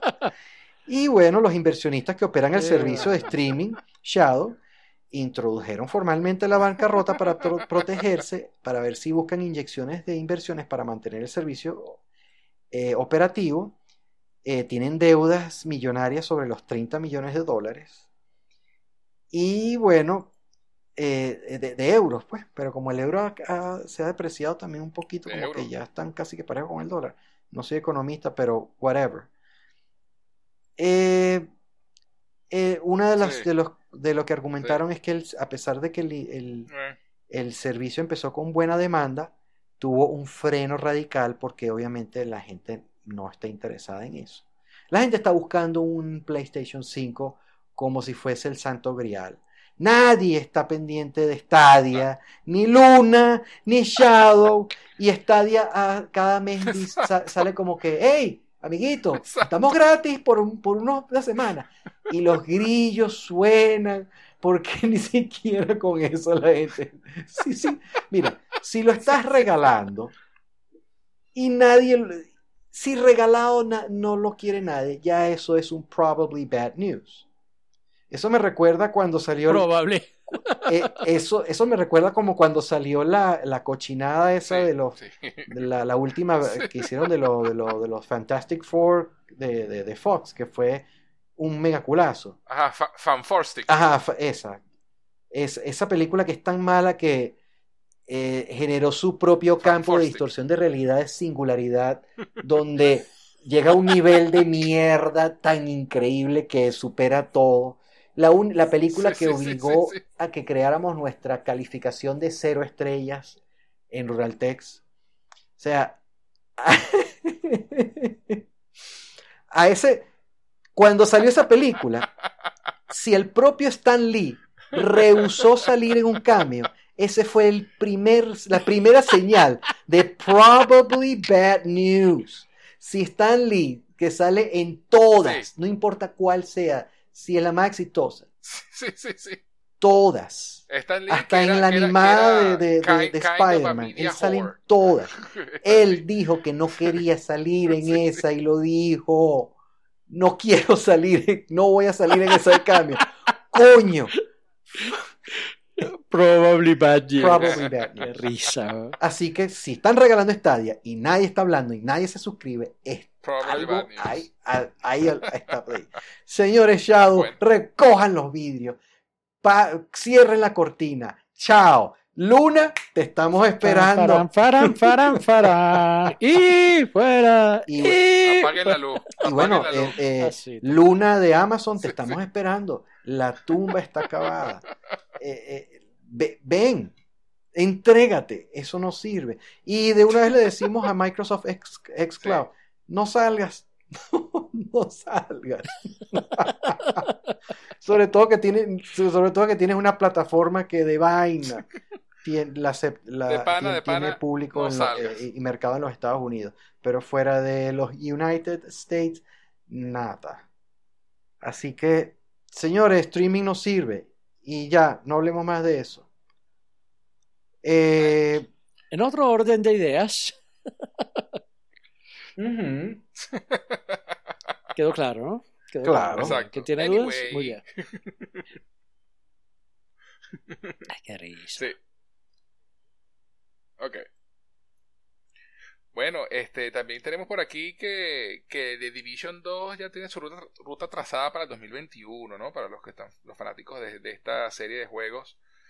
Que bueno, Bar- creo que Bart sabe Sí. un poco más de esto que yo, La pero comunidad ha respondido, ellos pensaban dejarlo hasta ahí, pero no, van a sacar nuevo contenido, este, van a alargar las temporadas, entonces es buena noticia para un juego que tuvo un arranque bastante malo y, y se, y se ha recuperado. Bien por ello. Una historia similar como ello. Destiny, y bueno, tiene un público este, no, no tan masivo como hablar de, bueno, los que juegan Call of Duty y eso, pero sí tiene una clientela bastante fuerte fiel, y, y bueno. En esa misma línea, este, pero fiel. eh, hablando de juegos que tuvieron un arranque no muy aceptado, está Mm. Buenísimo. este Watch Dogs Legion, que eh, salió sin multiplayer, lo prometieron, y ahorita es que viene, viene a salir, ahorita. Y nadie le está parando bola a ese juego, entonces, mm, al que le- el que está Sí, jugando... pero, pero es cierto wow. que Watch Dogs empezó muy feo y o, o empezó muy mal, como, como más bien como una, como- casi que como una bomba de humo, prometieron mucho y cumplieron poco, y se ha ido recuperando la franquicia. Es interesante cómo Más o menos, pero no tiene... No, es, eh, yo que pienso Sí, que no, lo no, mejor que No va... termina de arrancar. Lo no mejor que va a tener. Watch Dogs va a ser Sí. como For Honor de, de- de Ubisoft. Que sigue vivo. ¿Tú Porque, dices? sí, sigue vivo porque tiene un pequeño grupo de seguidores. Y lo suficiente como para que Exacto. mantenga los servidores vivos y le sigan invirtiendo en contenido. Pero es un nicho y no, no va a crecer más de se ahí. mantenga. Pero bueno, mientras sea un nicho rentable económicamente, se va a mantener vivo. Así Y bueno, y esa es la, la noticia que sigue. El otro For Honor, que recibe el- el- la expansión Exacto. a Sounder que, bueno, ya está disponible. Y de hecho el juego ha recibido eh, tan, tan buen soporte que al igual que Watch Dogs Legion, ya tiene parche para las consolas nuevas. Entonces, eh, al menos Ubisoft hay que aplaudirle que ha estado pro- eh, protegiendo estos IP, dan- a pesar de que no tuvieron el mejor de los arranques, pero les está inyectando contenido porque eh, hay un grupito de usuarios que se ha, que se, que, que- que lo ha mantenido, que, que le ha dado fidelidad. Entonces, bueno, continúa si quieren. Sí, bueno, THQ Nordic también. Exacto. Decía que THQ Nordic anunció la creación de un nuevo estudio y que hará juegos tipo RPG. ¿no? Noticia interesante. Te- Eso es interesante porque TH, THQ ah, tiene ya como, Sí. sí, ¿cómo se llama el estudio? tal. Se va a llamar Alquimia Interactive. El- Se va a llamar. Sí, y es el- hay, hay- hay- Alquimia hay dos hay dos cosas interesantes sobre, sobre este estudio que está fundando THQ Nordic. La primera es que está fundando un estudio que es, eh, es una excepción a la regla que ellos vienen aplicando desde hace dos, tres años, donde vienen en un comportamiento agresivo rampante de, estar comprando y comprando estudios pequeños. THQ, para los que no saben, es un publicista que reúne una gran cantidad de estudios, pero ellos han estado comprando y comprando estudios pequeños y están formando un gran conglomerado. Entonces que estén fundando algo es una rareza porque ellos lo que estaban era. Y la otra interesante es que lo están fundando en Barcelona, España. Y para los que no es saben, algo propio. España es uno de los de los este eh, dos dos tres países que tiene que está teniendo un gran crecimiento de industria de videojuegos que de hecho está repercutiendo en la economía del país. España tiene muchísimos estudios pequeños y la industria de De hecho, videojuegos... si me permito decir dos cosas, Bart, sobre, sobre Ujú. eso de España. En España el videojuego ya tiene el estatus de industria cultural, que es el mismo estatus que tiene la literatura y el cine, por un lado. Y, y yo me acuerdo que yo conocí sobre eh, los juegos desarrollados en Barcelona porque este, ah, no me acuerdo cómo es que se llama el estudio, pero eh, este juego que yo amé del Play 3 fue la serie Castlevania Lords of Shadow, fue desarrollado en Barcelona. Ese es Mercury. una maravilla. Cierro paréntesis. Mercury Studios, correcto. Mercury. Una maravilla, en serio. Cierro paréntesis con eso. Bueno, Pero el hecho de que de- eh, eh, eso se ha impulsado desde que llevaron los videojuegos a la categoría de estatus cultural de la nación. Sí, eh, y el otro país donde los videojuegos han estado, la, la industria ha estado creciendo bastante es Polonia, Correcto. que es de donde es CD Projekt Red. Eh, eh, CD Projekt Red era uno de los que más resaltaba, pero no, y ahorita hay bastantes, bastantes eh, estudios eh, polacos que están haciendo mella. Entonces, esto va a ser así como, como por ejemplo en Canadá, como, como donde empezó Ubisoft y, y hay bastantes estudios que, que la industria de videojuegos canadiense ha crecido bastante y que el Estado de hecho los, lo- lo- los ayuda, hasta los subsidia y, eh, es interesante esto, lo de, lo de España, que, que está creciendo mucho la, la industria y están floreciendo nuevos estudios y que THQ Nordic haya querido invertir en fundar un estudio ahí, eso son na- na- nada que no sean buenas noticias. No, y bueno, y, y, y- como nota adicional aparte, por mí, o sea, yo, el fan de RPGs, pues aplaudo que exista un nuevo estudio con, porque, con gente ambiciosa y fan del género que puedan crear Súper. juegos originales interesantes. Bueno, ¿y cuál otra? ¿Qué otra hay cosa del por ahí? RPG también. Ahorita que estabas hablando de. Yeah. Bueno, te decía, cuando estabas hablando de CD Projekt Red, no, no, no, está de más en- enlazar esa noticia con una que está más arriba de la lista, pero lo de Cyberpunk 2077, que tuvo su deck. La gente sigue hablando de ese juego, come on.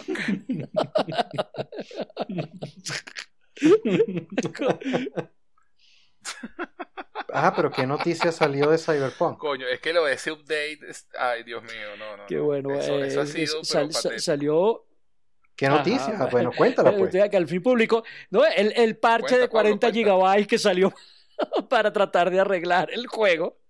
Y dije, tratar del verbo no lo logró. Según lo- Y esa bueno, era la noticia, lo que ya esperábamos. O sea, chavo, ¿cuándo se ha visto que un parche sea de Exacto. 40 gigabytes? Qué locura, vale, qué locura, qué triste. Los parches de Call of Duty eh, que son de 70, 50, 60 gigas y lo que traen es ay, Ay, le- Dios mío, bueno. unas pinturitas para las armas, tomen 50 gigas. Coño, a la madre. Exacto, pero bueno. De la madre, bueno, y, y esa es la noticia y ya, no desarrollamos más, ya hablamos bastante sobre eso. Otra noticia, y No, sí me pero hay otra noticia Sony también los- resaltante de, de, de. CD Projekt Red, que dilo, pues. ellos también están, eh, claro, quieren borrarse esa raya.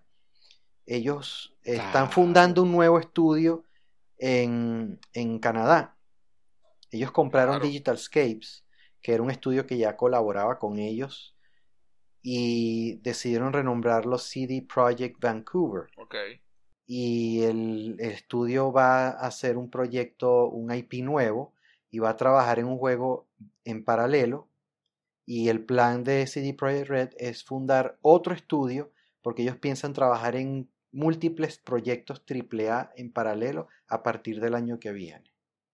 Entonces, esto podría ser la, la salida al, al- al- al atolladero en que se metieron con, con Cyberpunk. Y bueno, podría ser eh, lo que lo salve. La redención. Porque es- después de esto, yo mi, mi, mi pronóstico era que ese estudio iba a cerrar. Cerrar. A raíz Su de, de- sobrevivencia depende claro, de eso. sobre- a raíz de la, la- la cantidad de demandas y gastos que han tenido que hacer, más frenar todos los proyectos que tenían, eh, incluyendo el, el par- el- el port a las consolas nuevas de The Witcher, porque eh, eh, trabajar en este juego para arreglarlo con estos parches es, este, eh, es apenas el comienzo, apenas el comienzo ahorita este parche, porque vienen más. No, y juego- cabe acotar, y cabe acotar que, decir- to- que todavía no hay una versión para las nuevas generaciones. Bueno, esa es la otra noticia que, que, que, que, que se está gestando. Están Que arreglando la parece, parece, no hay, no, no hay una, una, no hay una no hay un pronunciamiento oficial, pero al parecer este parche arregló el juego de tal manera de que Sony va a reconsiderar volver a, a publicar el juego en, las, en su PSN, en su store. Wow. Que como todos saben, Sí, pero re- re- el juego, Val- o el sea, culazo de este juego fue tal que Sony retiró el juego de su tienda en diciembre.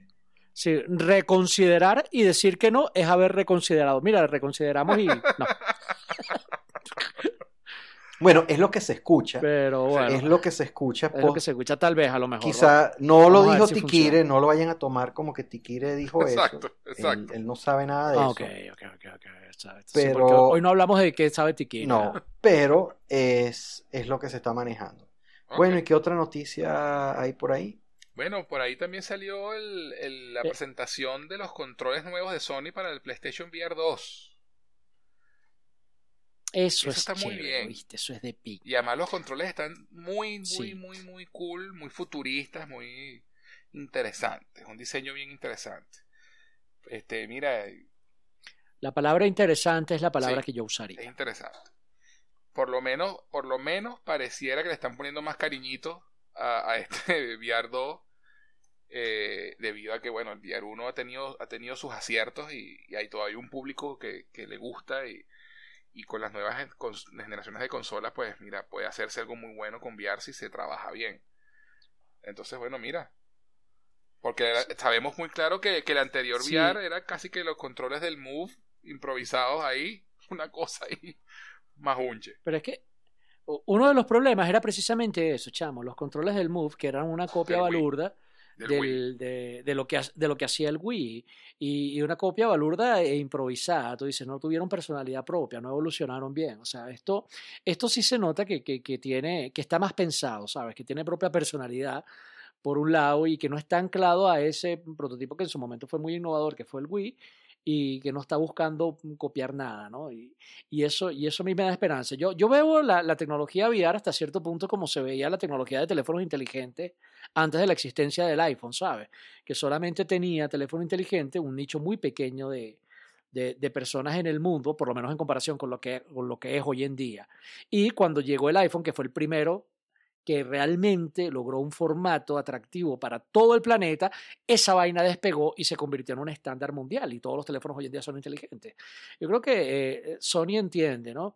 Que la cosa no es pegar primero, sino pegar bien. El que pegue, el que no es el que lo haga primero, es el que lo haga mejor, bien de manera masiva. Y es interesante que ellos sigan apostando por VR para que esa tecnología llegue a masificarse, porque hay mucha gente apostando por ahí. Mark Zuckerberg es otro que lo está haciendo con Facebook y con las cosas que intenta y por eso compró Oculus y no me extiendo más en el tema, pero tremenda noticia que vienen controles nuevos para el PlayStation VR del Play 5 y eso va a Sí ser interesante. sí Sí, sí a eh, hacer. eh, se ve bien, se ve bien. Sí. Ha- Habrá que esperar cuando introduzcan el casco visor que suceda al Eso. actual y veamos qué ofrece. pues.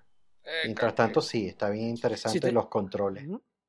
Entre otras noticias, habla- volviendo a hablar de Sony, Sony también fundó un estudio nuevo, pero con Jade Raymond. Para los quienes no saben quién es Jade Raymond, es una veterana en la industria, es una niña preciosa sí lo es. sí lo que es. estuvo en, en muchos estudios. Ella viene de trabajar eh, una exitosa trayectoria en Ubisoft.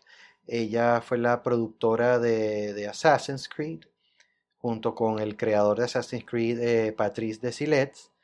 Ella luego de ahí sale y va para Electronic Arts y se estuvo encargando de, de la franquicia, la licencia, perdón, de Star Wars.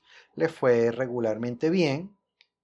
Eh, ella es una excelente gerente, eh, directora de estudios de juego y cuando tiene un proyecto, cuando le entregan algo, eh, eh, eh, ella da buenos resultados.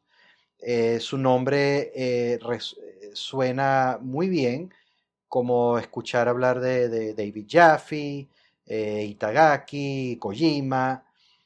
Y bueno, ya que menciono a Kojima, la noticia de, de- de por qué llegó ella a Sony, cómo se reúne ella con Sony, ya que el último trabajo que ella tuvo fue de Google Stadia.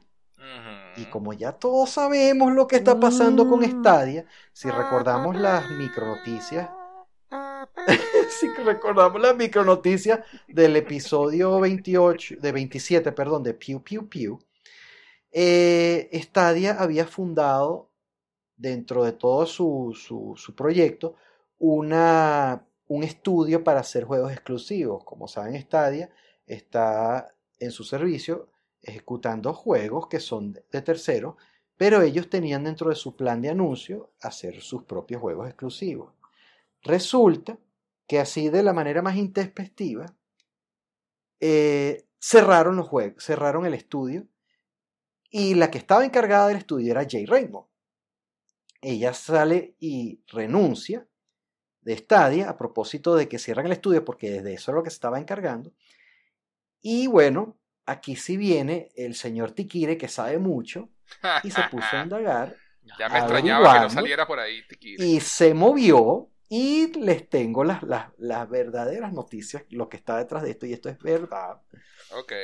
Resulta Sepa que Jay Raymond, ella es una, como les dije, una veterana en la industria, ella trabaja con paciencia y desarrolla juegos. Ella tardó mínimo tres años en empezar a hacer eh, eh, Assassin's Creed, la, el primero. Ella trabajó también eh, casi cinco años, en cuatro años en, en- Electronic Arts y también estuvo detrás de, de- del estudio de, de, de- Electronic Arts que se encargaba, que de hecho también estaba en Canadá y se encargaba de- de- de hacer juegos para, para Electronic Arts. El juego Star Wars Squadrons creo que salió del- de, de- de la gerencia de ella así como lo- los Battlefront y, y todo lo demás. No, no Jedi Fallen Order porque ese fue hecho por Respawn, ¿ok? Claro. Ese fue hecho por Respawn, ese no estuvo, ella no estuvo involucrado en ese. Pero ella sí estuvo involucrada, eh, tristemente, con el, el juego que estaba haciendo Amy Hennig, que fue cancelado. Ajá. Suficiente con decir que ella se toma su tiempo porque desarrollar juegos no es una cosa de soplar y hacer botella de un día para otro. Es una cosa que se tarda mucho tiempo y todos sabemos que un juego AAA se- tiene un promedio ap- aproximado de 2 a 3 años. Entonces, este, mm, eso no les gustó a la gente de, de, de Google, que ellos pensaban que ella ya ahí estaba con el anuncio de Stadia el año pasado ellos creían que ya para estas alturas ella debería haber tenido un juego listo. Y ella apenas estaba en, planea- en planeo de producción. Lo que impresionó el asunto aquí fue que ella les explicó que el desarrollo de juegos, sobre todo cuando un estudio es nuevo, los primeros IP se tardan años, pueden tardar de 3 a 5 años. Esto asustó tanto a la gente de, de Stadia que decían, no, pero nosotros creíamos que tú podías tener algo listo ya. O sea, ellos, para ellos, ellos creían que un juego se podía hacer en un año o menos. Claro. Entonces, una, Porque vivían en 1978 con. Atari, por supuesto. Uno- Mira lo que una pasó de con las- coño. una de las ignorancias que demostró Google en cuanto a lo que es realmente la industria de desarrollo es que le decían, pero bueno, tú no sacabas un Assassin's Creed cada año. Pero él le decía, sí, pero es que no- Ubisoft es un estudio mega gigante y tiene tres estudios grandes, cada uno haciendo un Assassin's Creed y, por, y a cada uno se tarda tres años y por eso se turna. Y, y si le preguntas a, a Activision, ellos tienen tres estudios haciendo Call of Duty, por eso es que sacan uno cada año, pero cada uno de esos viene de tres años atrás. Ellos se quedaron boquiabiertos y por eso decidieron cerrar el estudio y eliminar el- la parte de hacer juegos exclusivos para Stadia. Y ella salió, Ah, pero así ah. como que de la nada. Después que la tenían como reina, porque no, tú eres una superestrella en el mundo del desarrollo de videojuegos, creían que ella iba a hacer algo mágico como Doctor Strange. No, vamos a sacar sí, juegos así de. WandaVision, WandaVision. Sí, como, como, o sea, como Wanda Maximoff. Voy a sacar uno así, juegos a lo loco. Entonces, ella Sí. salió y, y esa es una de las cosas que, que, la noticia que me llegó, ella estaba bastante triste porque se sentía derrotada, pues porque salió, ella salió también de, Electronic Arts y, después de que le cancelaron varios proyectos, entonces ahora sale de esto y decidió toma, eh, eh, tomó la decisión de independizarse y quiso sacar un estudio independiente, solo que tenía un pequeñísimo problema. El funding, Dinero. el billete, Así el es. dinero. Y claro, con, con, con, con Electronic Arts a la espalda, el billete sobra. Con Google a la espalda, el billete sobra. Pero ahora sola no tenía cómo emprender de esa manera. Claro, ella tiene su nombre, que todo el mundo ya sabe quién es Jay Raymond. Pero, este, alguien le dijo que porque, eh, eh, eh, ojo, esto es, esto es lo que averigüé. Ok, ok, ok. O lo que averiguó, lo que averiguó Lo que averiguó Tikire, Chihuire Tikire, a Tikire. y me dijo, ¿cómo le Chihuire, dices? estaba pensando le- en Chihuire ¿cómo- bipolar. ya, ya, pero espera, Es- espera, es- Pablo, es- es que alguien me, Pablo, espera. alguien me mandó temprano un Ya chiste del Chihuire bipolar. Pablo, un. ¿cómo te atreves a decir? ¿Cómo, Full laxo, cómo- full laxo, cómo te atreves a decirle a Tikire, Full tipo laxo, full laxo. serio, chigüire? O sea, Chihuire, Chihuire, tien- hombre, tien- chico. tienes que disculparte Eh, con Tikire, que sabe mucho, que tú sabes que es un tipo... No, di- disculpado, disculpado, Disculpado, disculpado. bien, Tú está sabes, bien. full laxo, full laxo. Ajá. Bueno, bueno. ¿Cuál- cuál- Échame el chisme, echa el chisme. Eh, ¿Qué fue lo que averiguaste? Lo que averiguó Tiki. Ok, ¿tú sabes quién se le acercó a Jay Raymond como que, mamita, vente para acá que aquí están los billetes? Kojima. Adivina quién se le acercó. Kojima. No, ¿Quién? no. Este, Gustavo Microsoft. ¿Quién? No. Ese tiene billete. Ok.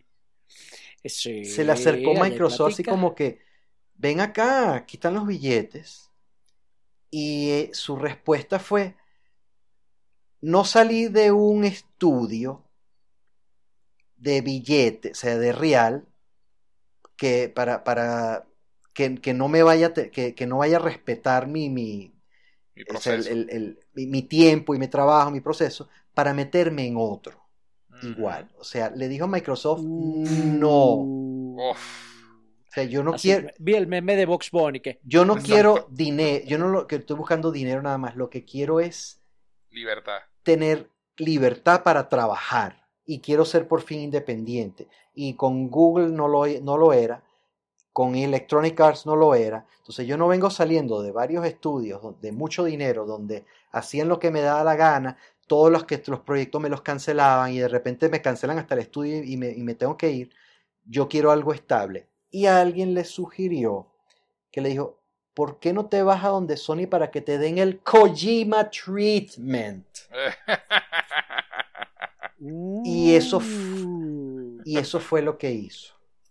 Bien. Se fue para Sony y le dijo, y Sony dijo, encantado de la vida. Ella Venga pidió una cosa nada más, ser independiente.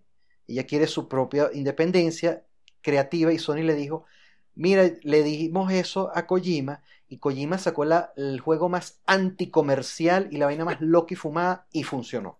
Así es. Y estamos hablando de Kojima. Sacó Death Stranding, que fue la vaina que no sabíamos cómo vender esa vaina. El juego no trata de un coño y fue un éxito. Pero le Bueno, dimos libertad, difiero, pero sí. le dimos pero sí. libertad y creatividad. Bueno, tú difieres, pero el- el- la realidad es esa. El jue- por eso es que no sabíamos Eh, por, de, qué, de qué trataba eh, el juego. Eh, Porque el juego no trata- Si algo tiene el juego, el juego tiene historia. Lo que sí, Sí hay una las historia, dinámicas lógico. de jugabilidad son anti-games. O sea, las dinámicas de jugabilidad son las que no. Exacto, las dinámicas no son jugables, coño. Sí, sí, O sea, un Tú le vas tú un le vas a un no jugar, estudio. marico. Tú le vas a un Exacto, pero, Pablo, pero sí tiene un punto, trata Pablo, mucho. O sea, tú vas, tú- suponte que tú eres Total, total. Kojima y te vas para, para Ubisoft, para Ah, EA, no, no, no, y no, les no. vendes ese juego. Marico, te sacan con seguridad. No sea marico, Sí. te- te- total, total. Te total. sacan con seguridad. sacan con Coño, seguridad ya- y te dan unos te- coñazos. te- mira, aprieta- y te dan foto unos así coñazos como- a la Aprietan el botón debajo del escritorio, Smithers, los perros. Sí, sí. De una, marico. O sea, la foto de Apple no le che- te cheques a este hombre. Sí, sí. Una vaina no, totalmente. Te, te vamos a sacar con seguridad una- y te vamos una a dar unos locura en coñazos serio. de las- mientras te sacamos, incluso. Exacto. Bueno, en la reseña de royalties que pueden ver en, en nuestra página web, en el canal de YouTube que yo hice sobre Death Stranding, yo lo dije bien claro. O sea, Death Stranding, que lo jugué completico de arriba abajo y que me lo tripié bastante y me gustó bastante. Yo eh, primero no juego para todo el mundo, pero yo dije, esto es lo que pasa cuando una desarrolladora independiente tiene real para hacer el juego de sus sueños. le dieron cancha Porque abierta, esto es un, Sí. libertad sin es un indie con presupuesto de un tipo triple A. Y mira Total, lo que total. sacó. Maravilla Bueno, de juego extraño. Ese, eso fue lo que pasó con Jade Raymond.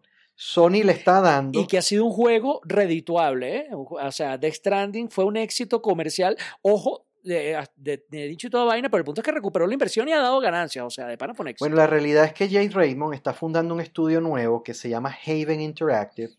Tiene el respaldo económico de Sony Interactive Entertainment como cofundador. Nada más. pues. feo. Ella está recibiendo no solamente el dinero que necesita, sino que Sony le está garantizando total independencia creativa y que haga lo que le dé la gana. El juego que ella quiera hacer, que le salga del forro.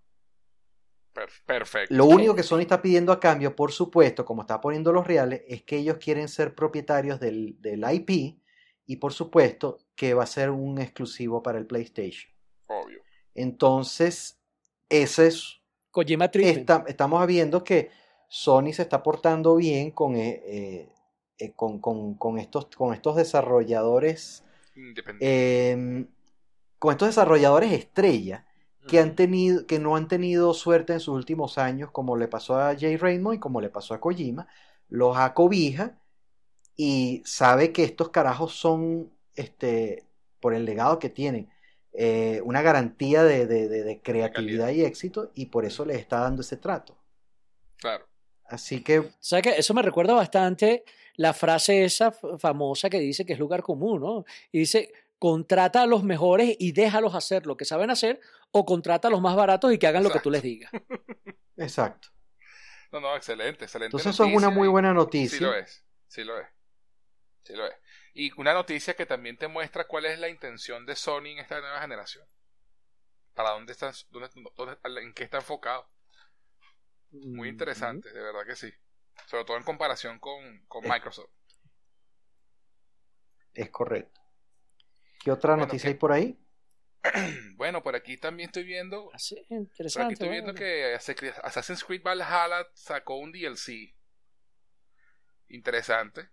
Esa sale ahorita en, en- a finales de abril. el 29. Este, bueno, para los, Sí, para los lo que jugaron esperando. Valhalla, pues mira, que era un juego bastante largo, pues mira, aquí tienen para que le sigan dando, pues. Sí, como si 170 horas no son suficientes. Bueno, aquí sí, tomen agarra. unas 30 más. Además, y como, como si fuera un juego corto también, como 100 horas no son suficientes. Además que el DLC Otro, de, otro 20 DLC anunciado Ajá, está el juego que estábamos hablando de Hitman 3. correcto. Que lo tienes que comentar tú. Sí, sí, ese es un, un- el, el Hitman 3 anunció un- uno que se llama Seven Deadly Sins. Van a ser siete episodios, cada uno con un pecado capital. Y bueno, lo pueden, cada uno se va a vender episódicamente, que es lo que estaba diciéndole. Sí. Eh, comprando por pedacitos terminas gastando una fortuna. 5 Claro. dólares por cada episodio, vas a terminar pagando 35 dólares o si quieres pagarlo todo de un solo golpe y pagas 30. Y eso sin contar todos los eh, paquetes adicionales, misiones alternas que van a salir posterior porque es la misma fórmula de los anteriores. Exacto. Sin embargo, la calidad de estos juegos me- merece esa atención. Si son de los que jue- quieren jugar esto todo el tiempo desde el, desde el inicio, bueno, y tienen con qué gastar esa plata, háganlo. Pero si no, recomiendo que esperen.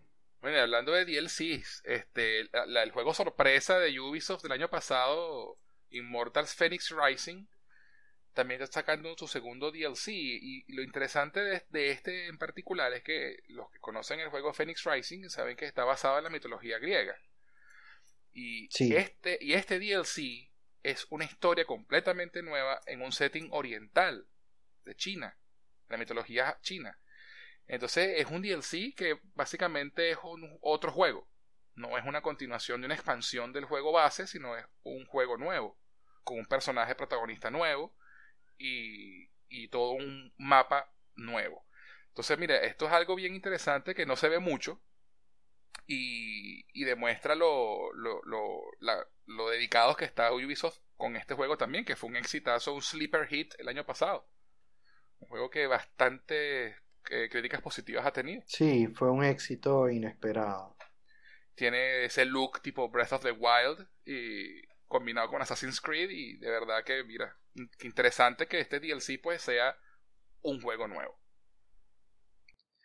Y una de las últimas noticias eh, que viene de la mano de Square Enix y, su estudio Luminous que ellos habían anunciado cuando presentaron el PlayStation 5 un, juego llamado Project Athia. Y si lo vieron, era un juego que tenía eh, parece que está bastante avanzado, tiene muy buenas prestaciones, está programado para el 2022, pero el juego ya tiene eh, nombre oficial y se llama Forspoken. Es un juego que va a ser exclusivo para el PlayStation 5, es de Luminous Studios, que es una filial de un estudio de propiedad de Square Enix y eh, mostraron hasta gameplay en, el, en el Square Enix Presents, que fue como una especie de Nintendo Direct, pero de Square Enix. el juego se ve bastante, muy interesante y como saben que Square Enix tiene una alianza con Sony, hay algunos títulos que están financiados por, por, por Sony que van a retener exclusividad de consola permanente, como Final Fantasy VII Remake y en este caso Forspoken. Entonces será cuestión de esperar a ver cómo va a ser este IP más adelante. Bueno, interesantísimo eso también. De verdad que sí. Este, bueno, ya podemos cerrar con, con lo que viene en Plus para abril, que está interesante, y Game Food Gold, ¿no? Eh, sí. Sí, bueno, con, lo que ya está aquí. Ya llegaron, ya está disponible. Pues. Ya está disponible y bueno, la, la joya de la corona para PlayStation Plus es Days Gone. Mira, otro, otro juegazo triple A que... Sí, hombre, wow. que ese juego está... Mira, a mí me sorprendió que lo regalaran. O sea, el mes pasado... Eh, o mejor dicho, que lo incluyeran en la... El juego tuvo críticas mixtas, yo no, lo, yo no le paré, pero tiene, tiene cierto atractivo. A mí lo que me pareció es que la razón por la cual no le paré es que había mucha redundancia en el tema zombie porque el juego estuvo él salió en el, en el, mismo trimestre que The Last of Us Part 2. Y entonces yo le dediqué mi hype y mi atención a The Last of Us Part 2 para salir con las tablas en la cabeza, con una decepción, con una decepción tremenda. Lo, lo opacó, así que le voy a dar una oportunidad a Days Gone porque tiene la misma vibra, ¿viste? Además que tiene el mismo estilo visual, tú dices, pareciera que estuvieran en el, mismo universo todo eso, Pero le voy a dar le voy a dar la oportunidad a Days Gone porque a lo mejor obtengo un resultado este inverso al que tuve con The Last of Us Part, Part, 2, donde con The Last of Us el hype y la expectativa fue muy grande, la decepción fue inversamente proporcional, horrible. Este yo no tenía ningún tipo de expectativa, de hecho lo desestimé quizás resulte ser lo que yo esperaba encontrar en The Last of Us Part 2. Por eso le voy a dar una oportunidad. Y me alegra que Sony haya tenido un giro grandísimo en el 2021 con el PlayStation Plus, porque de enero hasta acá la han estado partiendo. Verga, sí, es verdad. es verdad. Pero partiendo. Cada mes todo lo que están regalando. Cualquier o sea, Final Fantasy VII. Por, eh, ¿What? Eh, o sea, la han estado partiendo. y, o sea, yo me la pasé durante años de la, del Play 4 criticando lo mal que estuvo PlayStation Plus. Más me molesté cuando subieron 10 dólares el precio y seguía siendo una cagada. Los juegos que daban era una cagada. Después que en el PlayStation 3 regalaban juegos con este nivel de calibre que lo están haciendo ahorita. Pero como que volvieron otra vez, no sé si será la presión de Game Pass. eso iba a decir, que, tienen que de alguna forma tienen que competir con el Game Pass. Porque el, Game Pass. Sí, porque lo que están ofreciendo es calidad, de, o sea, bombazos de enero hasta acá. Sí, sí. No, y, que no se puede negar que el Game Pass es bastante atractivo para, para mucha gente, pues. Y que tengan. Y, sí. y, coño, que tengan juegos Day One eh, ya en el Game Pass. Mira, PlayStation tiene que, tiene que tratar de ponerse a la par. Pues. Sí, y bueno, y esa es la consecuencia porque el Games with Gold, a, diferencia de, PlayStation Plus, ha, sido cada mes terrible. O sea, lo que ofrecen es huesos y huesos masticados. Porque de verdad que Microsoft no tiene otra alternativa. O los pone ahí y, le quita ofertas para nutrir al Game Pass. O, o, se los reserva el Game Pass y bueno, la consecuencia es que no hay nada sino huesitos para el Games with Gold. Lo que te hace cuestionar para qué sigue existiendo Games with Gold. Así es, así es.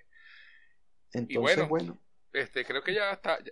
Yo, yo, yo, yo sí te digo, el último detalle, yo estaba en, en el E3 la, del 2000, no recuerdo si fue 17 o 18, cuando anunciaron Days Gone por primera vez y vi el gameplay, chamo, desde el primer día me llamó la atención. Siempre he tenido curiosidad, pero también le he tenido cierto miedo, cierta reticencia. Vamos a ver qué Yo tal. sí le voy a dar una oportunidad. El primero que lo juegue, el primero que lo juegue, que le Sí, eche el yo cuento sí a los le demás. voy a dar una oportunidad porque también es hecho por el eh, estudio Bend, que es uno de los estudios más jóvenes de PlayStation. Que al menos la única experiencia que tengo con ellos es muy buena. Ellos son responsables de hacer el Uncharted para el Vita, que es el Uncharted este, eh, muy subvaluado porque debido al, al poco alcance que Sí. tuvo el Vita, muy poca gente ha tenido la oportunidad de jugar este palazo de juego, este excelente Sí, Uncharted. ojo, pero la crítica lo aplaudió, la crítica lo aplaudió. De hecho, mucha gente dice que es el mejor juego de Vita ever. El problema es que no tuvo alcance porque nadie tiene un Vita. Yo sí tengo mi Vita, y yo lo, de hecho yo tengo el juego aquí y yo le he dado dos vueltas, pero es una excelente. Y el juego fue supervisado por Naughty Dog y fue hecho por Ben Studio. Este es el primer proyecto que ellos hacen como, como su primer IP original, que es Days Gone. Y hasta, hasta donde sé, bueno, tu- eh, tuvo buenas ventas, pero no tuvo el impacto así. Claro. Y como dice Pablo, creo que el- más que todo fue como salió a la, so- salió A a la sombra Sí. opacada, eh, que lo opacó fue eh, The Last of Us Part 2. Y es un error, el error de mercadeo fue sacar ese juego tan, Tan cerca. cercano a The Last of Us, teniendo los dos el mismo estilo de, de gameplay y género. Sí. O sea, Sí. narrativo, zombie, Y más allá de eso, persona. De la- y ojo, y más allá de eso, de las todos teniendo el pedigrí y el historial y el IP que tenía, y de Days Gone siendo una nueva IP. O sea, es Exacto. un, no Sí. sé, eh, y perteneciendo todo a los dos a la misma consola. De pana fue, fue, es una lástima, ¿no? Va- va- Veremos. veremos, veremos, Veremos. veremos, veremos. Tampoco a- a- hay que abogar, pero qué de pinga que lo regala Plus y nos quitaremos Eso. la curiosidad. Bueno, antes de entrar en el tema, Entonces, nada, lo único que quiero dejarle es que eh, una de las cosas que no mencioné de lo que estuve jugando fue brevemente un par de días un código que recibí de la gente de Terminals.io y Handy Games que está reseñado en la página del juego que se llama El Hijo a Wild West Tale. El jueguito es muy bueno.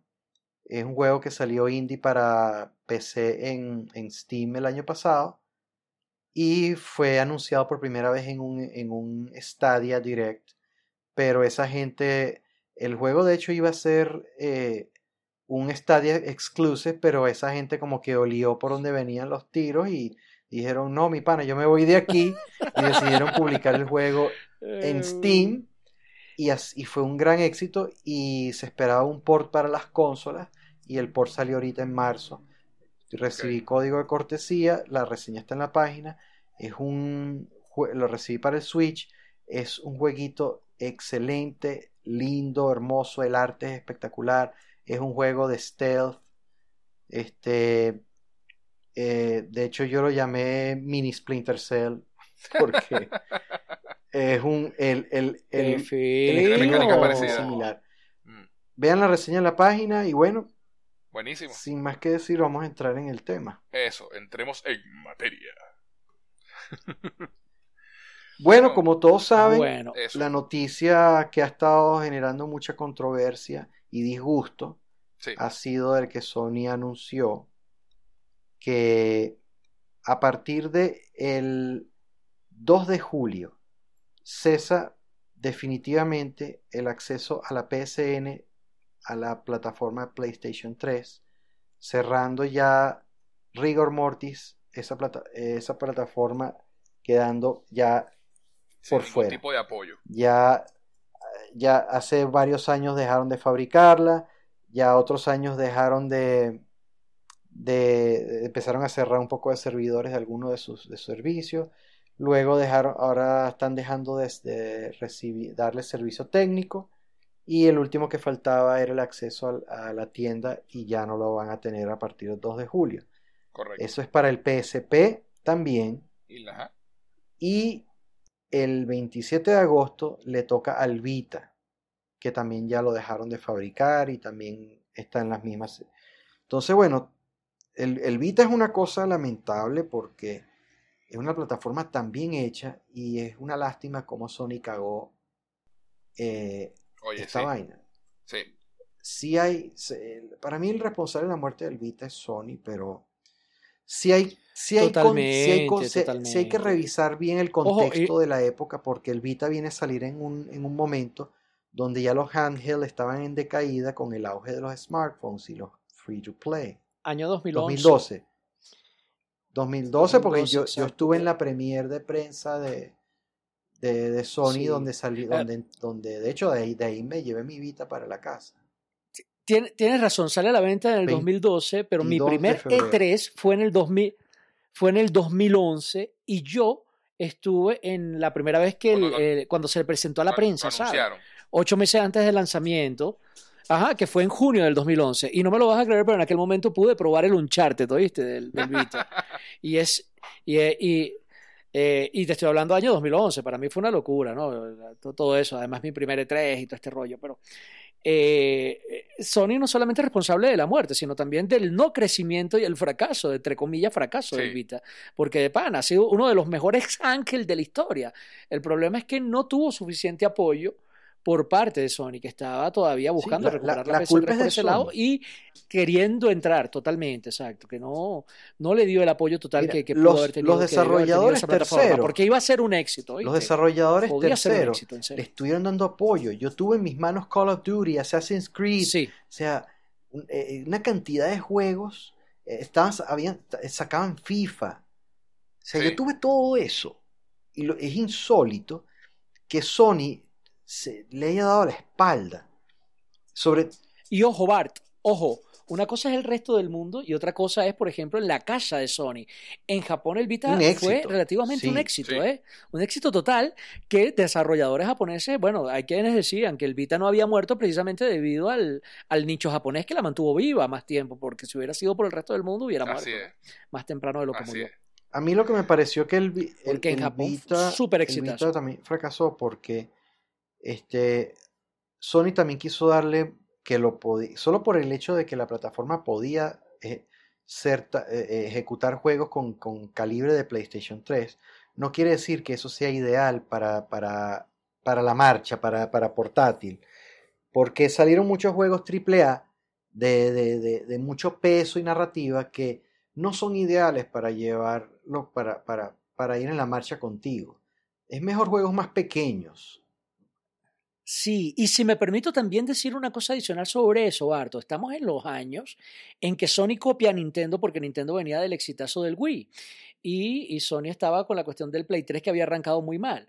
Entonces no solamente compraron el PlayStation Move, este, copiaron el PlayStation Move, quise decir, sino que el Vita también pasó a ser una especie de competencia de la Wii U, que se anuncia también en el 2011 y que la industria recibe, por lo menos desde el punto de vista especializado, Nintendo venía de ese hype, decía esto va a ser lo próximo, nosotros también vamos a hacer ese juego asimétrico con una pantalla adicional, pero en lugar de hacerlo, incluida en la consola, va a ser con el Vita. Entonces, al fracaso de la Wii U, también se le suma por parte de Sony una reticencia a utilizar el, el, el, el Vita como esa cuestión de, de que, que, que, fue el fracaso de la Wii U y decir, no, mejor no seguimos apoyando este juego asimétrico y esta locura de acá porque esto no funciona. Otra vaina que Sony la cagó fue con el precio de los cartuchos de memoria, Mm. que eran excesivamente Ah, caros. Carísimo. Entonces, la, por, le- este, eh, eh, hacen que la gente les dé una ovación de pie cuando anuncian que iba a costar 249 dólares la, la consola, pero después la gente suelta ese gran what the fuck cuando les dices que un cartucho de esos puede costar hasta 100 dólares. Sí. Entonces, coño, no, no, no tenía Y sentido. la gente les dice, anda. Sí, fue- cóbrame esto. Ahí, ahí, ahí fue una cosa muy mal, fue mal- muy mal manejada y da lástima, Sí. porque ahora veo que lo que tengo ahí instalado no lo No lo vas a poder no, borrar. esto es- es- no lo voy a poder este, no lo puedo volver a bajar lo que no puedo es agregar más contenido nuevo que es donde viene lo del tema Sí. entonces que me voy a ver obli- obligado a hacerle jailbreak para porque ya que Sony se quiere desentender de la plataforma y de todos los juegos que estaban ahí. Entonces, ¿qué quieres? Yo quiero seguir usando mi Vita. Entonces voy a tener que hacerle jailbreak. Es piratería, Exacto. sí, pero Sony no me deja ninguna otra alternativa. Entonces, Es- y es- esa es la- yo considero esa- que es, mo- y esa es la gran es moralmente ajá, es moralmente aceptable hacer eso en esa vista de que Sony esa- se Yo desentiende. la voy a decir. Yo lo voy a yo- plantear yo te lo voy a en forma decir. de pregunta. Yo lo voy a plantear en forma de pregunta. si a Sony ya no le importa eh, eh, el- esa consola y el apoyo a esas consolas y, a- y ese legado de juegos, ¿por qué a mí me va a, importa- me va a importar piratearlo? Claro, porque a ellos no les importa. Por eso, esa Entonces, es la ¿qué- pregunta. Si a ellos no les importa, ¿por qué, ¿Qué a te me está va a importar? afectando? No qui- ¿Tú quieres que se venda el juego? Entonces no me cierres la tienda. Ah, la quieres cerrar. Entonces yo puedo, te- estoy en mi derecho de conseguir ese juego en- con otros métodos que no sean eh, es. eh, este, los, más, los más legal o moral, como te dé la gana decirlo. Pero entonces eh, es, es una vaina como que, fíjate lo que estábamos hablando ahorita del Uncharted del Vita, es excelente. Sea, hay gente que se, se ha perdido ese juego. Sí, Ok, So- Sony está en, en- en la obligación de que ese juego no se pierda. ¿Por qué Entonces, es ¿qué otra cosa puedes hacer?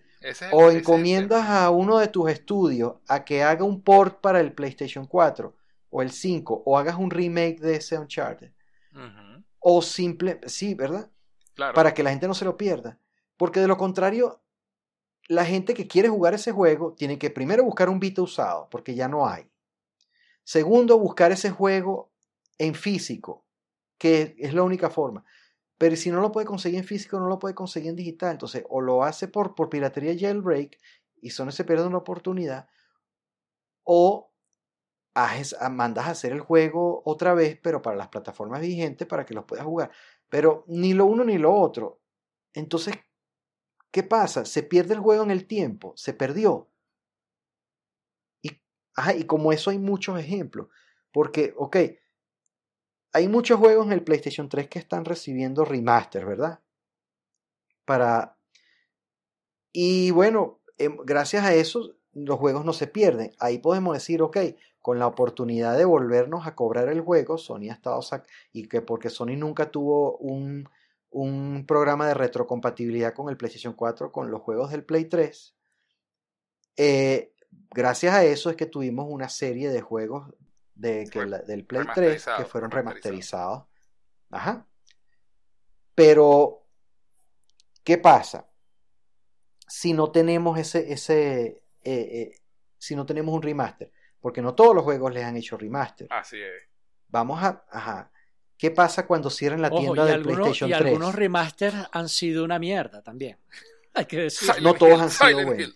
Hay, hay, hay, hay, hay casos, hay que decirlo. ¿no? Ajá, O sea, pero entonces cuando cierren la tienda del, del PS3, ¿cómo accedes a esos juegos si no los tienes en tu librería? Porque vamos a estar claros, puedes seguir bajando los juegos que hayas comprado, Claro. pero no puedes comprar y agregar contenido nuevo. Ujú. ¿Qué pasa con esos juegos que no tienen remaster? Desaparece. Ahora que no está la tienda y solo se pueden jugar en el Play 3. Desaparece. Desaparece. Hay quienes dicen, no, pero también está el PlayStation Now, pero el PlayStation Now no es popular.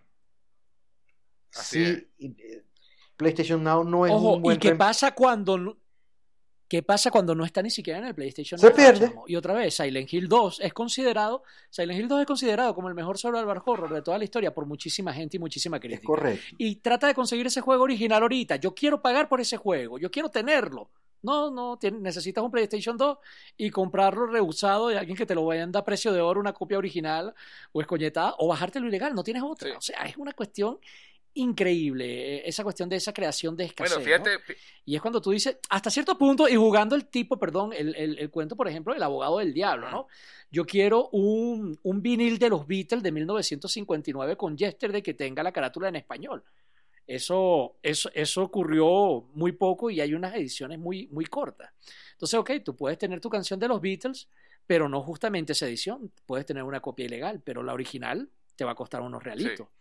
No sé qué opinan ustedes de la comparación. Sí, no, Sí, es pero una cosa es reeditar música, pero sabemos que porque tú puedes, ah, ok, hay un formato nuevo, reeditas la música y la pones en un, en un formato nuevo. Es verdad. Sí. Pero un Tú- juego, Tú puedes comprar Yesterday hoy en día en los formatos pero actuales, un pero no- juego, imagínate que no la pudieras Claro, comprar. y no bolas. tienes que regrabar la canción. En cambio, un juego es, Exacto. eh, estaba hecho, Y puedes tener un JPG gratis, perdón, de esa carátula si lo que quieres es la foto. pero un juego no, porque un juego de PlayStation 2 como Silent Hill no va a correr en la arquitectura actual. Así es. Entonces, fíjate, aquí donde viene es que estas prácticas este, malas e improvisadas que, están, que está haciendo Sony y que hace Nintendo, creando escasez, creando, eh, haciendo, eh, haciendo un, un, desleal, un, una cachetada a su propio legado al dejar que sus propios juegos se pierdan.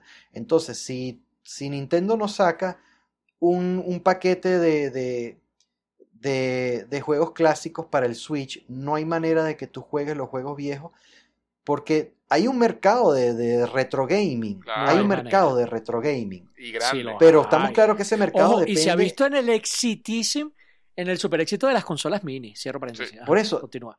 Este, estamos claros que hay, el, hay un mercado de retro gaming.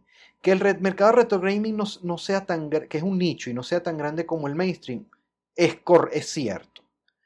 Pero ese mercado existe y, hay un, y a pesar de que es pequeño, eh, esa gente está gastando dinero, porque mira todo lo que se está generando en el mercado de retro gaming.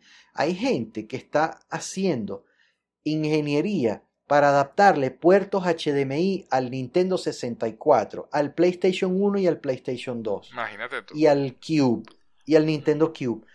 Tú, sí, te puedes meter. Cuando dice es un mercado pequeño de una industria de 40 mil millones de dólares. O sea, es un mercado que representa unos cuantos millones. Pero para que alguien se moleste en crear una, un y lo venda, un adaptador para instalarle a las consolas viejas para que lo puedas conectar por HDMI, porque aquí volvemos al, caso del, de lo que hablamos de nuestros televisores nuevos. Mi televisor viejo lo volteas por detrás, tiene tomas RCA y ese video porque son las viejas. Mi viejo plasma, yo le puedo conectar esas consolas viejas. Pero lo primero que me di cuenta del televisor nuevo es que no tiene nada de eso atrás. Todas son digitales, HDMI. Entonces, la tecnología se está moviendo a un ritmo que me está hasta impidiendo tener esas plataformas retro a la mano si no tengo también un televisor retro. Entonces, el, si ustedes se revisan el mercado retro gaming, hay en los foros recomendaciones para comprar televisores de tubo viejos, cuáles son los modelos más confiables, porque obviamente todos son usados, cuáles, mejor, cuáles son los que son fáciles de reparar y, restaurar, porque esos son los televisores donde se ven mejor esas, esas plataformas. Porque si tú conectas a un por, por cualquier vía de adaptación RCA a un televisor digital, la proporción se ve mal por el la estirada del widescreen, la, los píxeles no, no, coinciden y por el, por el upscaling se ve malísimo. Entonces, esos televisores fueron hechos para verse, esas consolas fueron hechas para verse en, en pantallas con video antiguo, con, que, que, son televisores de rayos, eh, pantallas de tubo de rayos catódicos que, que proyectan entrelazados este, imágenes escaneadas eh, de arriba para abajo y desde donde se ve bien y en formato 4x3.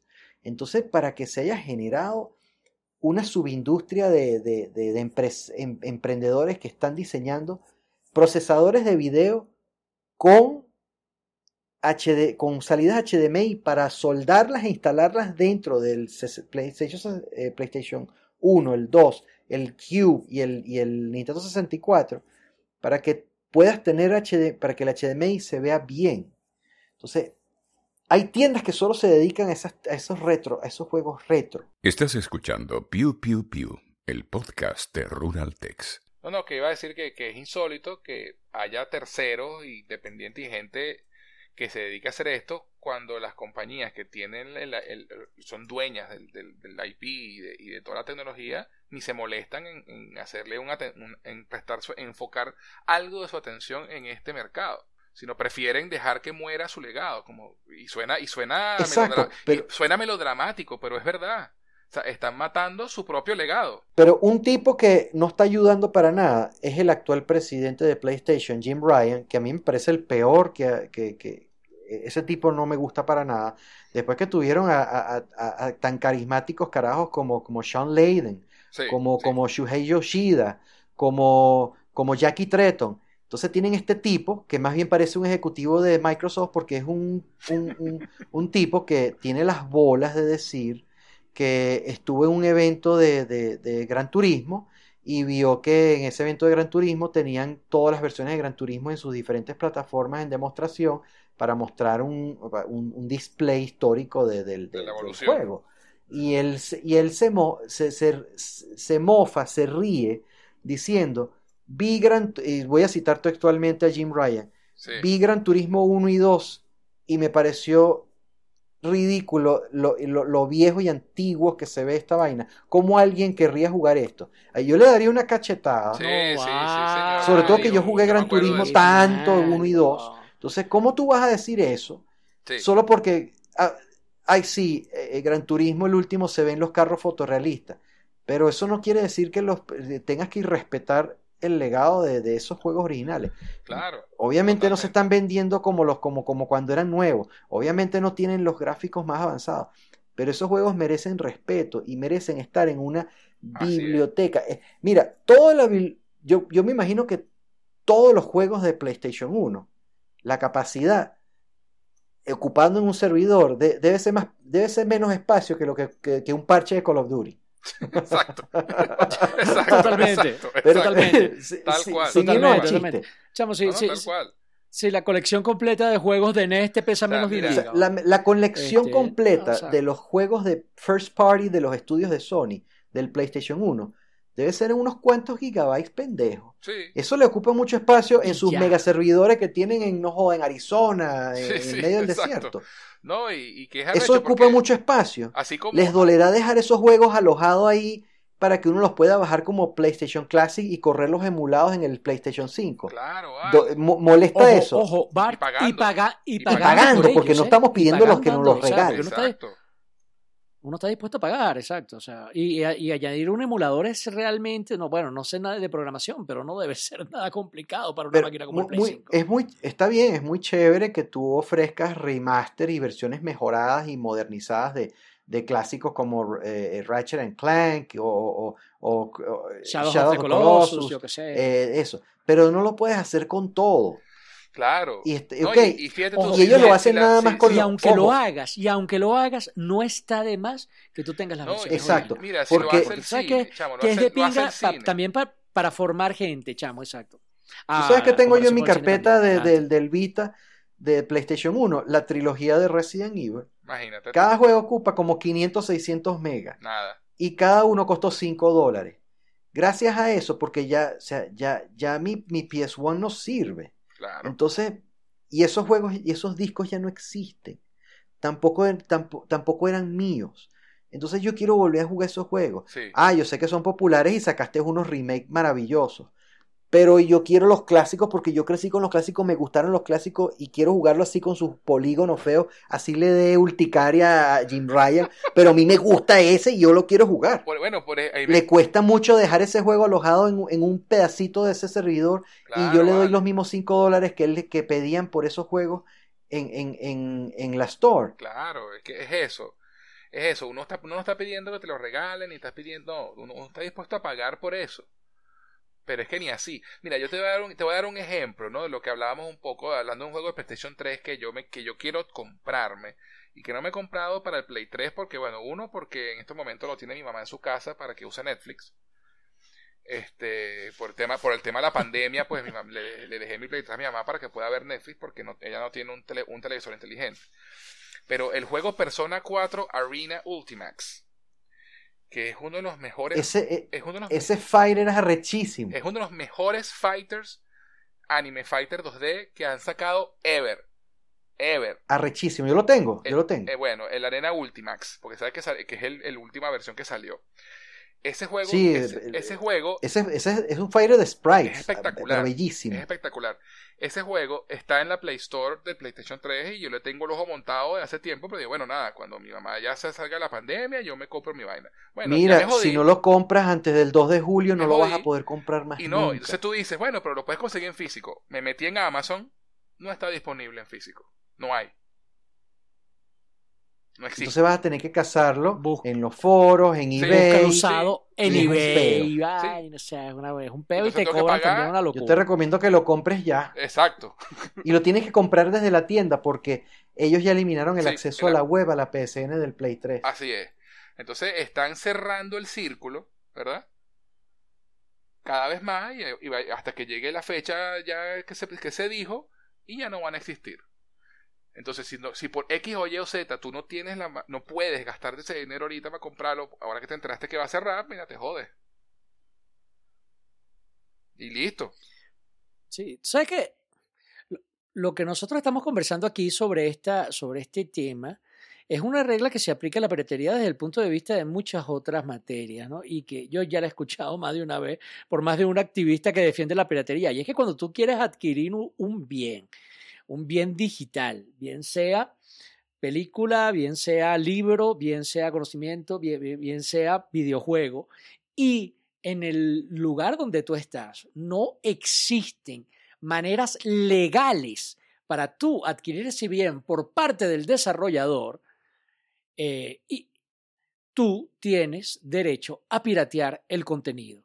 Bien sea porque el gobierno pone una restricción, bien sea porque no está disponible online, bien sea porque sencillamente el producto ya no se consigue. Ojo, pero tú estás dispuesto a pagar y sencillamente no está y tú lo quieres consumir, ahí es donde mucha gente defiende el derecho a la piratería.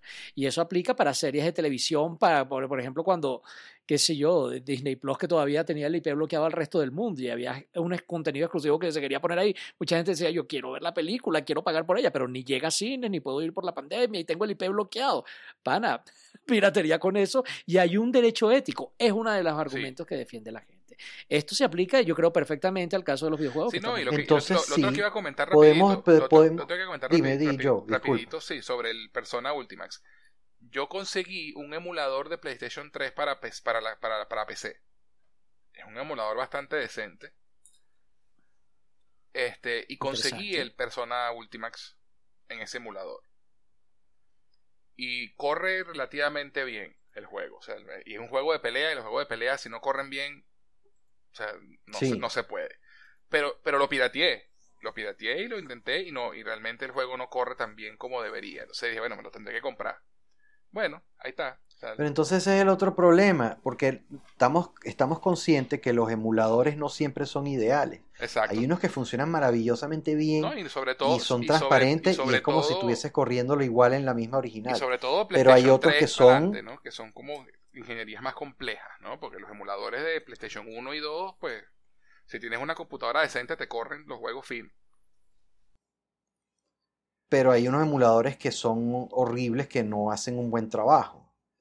Entonces, hay una responsabilidad que deberían tener todos, todos estos, eh, todos estos propietarios de estas, de, estas, de, estos legados. Propiedades intelectuales para mantener ese, ese legado histórico vivo y, y, accesible, asequible, que tengamos acceso a esto, de tal manera de que ellos dediquen, ok, vamos a dedicar un pequeño espacio de la tienda y gastarán los menos recursos para alojar esta vaina, cobramos una cantidad justa, pero estamos ganando, que no venden muchas copias, pero están ahí, no hacen daño. Y, no, tampoco hace daño que hay un modo de retrocompatibilidad este, sí, que, que, que, para que lo haga. Entonces, aquí es donde viene el punto. Microsoft es el único ah, que está haciéndolo bien ah, y está haciendo un legado. Por lo siguiente, primero, ellos no solamente han procurado este, tener una buena retrocompatibilidad desde el principio, con, a medida que han ido agregando nuevas generaciones de, de, de consolas, sino que sin importar eh, si estás en Game Pass o si estás o, normal, tú, ellos mantienen vivo el legado de hasta del primer Xbox y tú puedes correr juegos del primer Xbox original en un Serie X. Puedes correr esos juegos. muy todo, o sea, no hay restricciones, no tienen nada. Sea porque lo instalaste un disco o lo compraste en la tienda porque hasta, hasta, en, sus tiendas están disponibles juegos hasta del 360. Y me consta porque ellos siguen dando juegos para el 360. Del 360 dentro de sus planes, dentro de sus, sus ofertas mensuales de, del servicio Games with Gold. Entonces, parece mentira, pero la, la, compañía que es considerada la más avariciosa, que es Microsoft, es la que está haciendo esto, porque vamos a estar claros, el retrocompatibilidad no la cobran. tú puedes correr juegos de 360 y Xbox original en el Serie X y juegos del Xbox One del disco si lo tienes y ellos no te están cobrando porque tú dispongas ese disco que ya tú tienes porque es tuyo. Ellos te están dando, ellos desarrollaron una, una ingeniería de software, sea por emulación, por, por lo que tú quieras, pero permite que tú transparentemente instales el disco y corre y corren todos los juegos. Qué maravilla.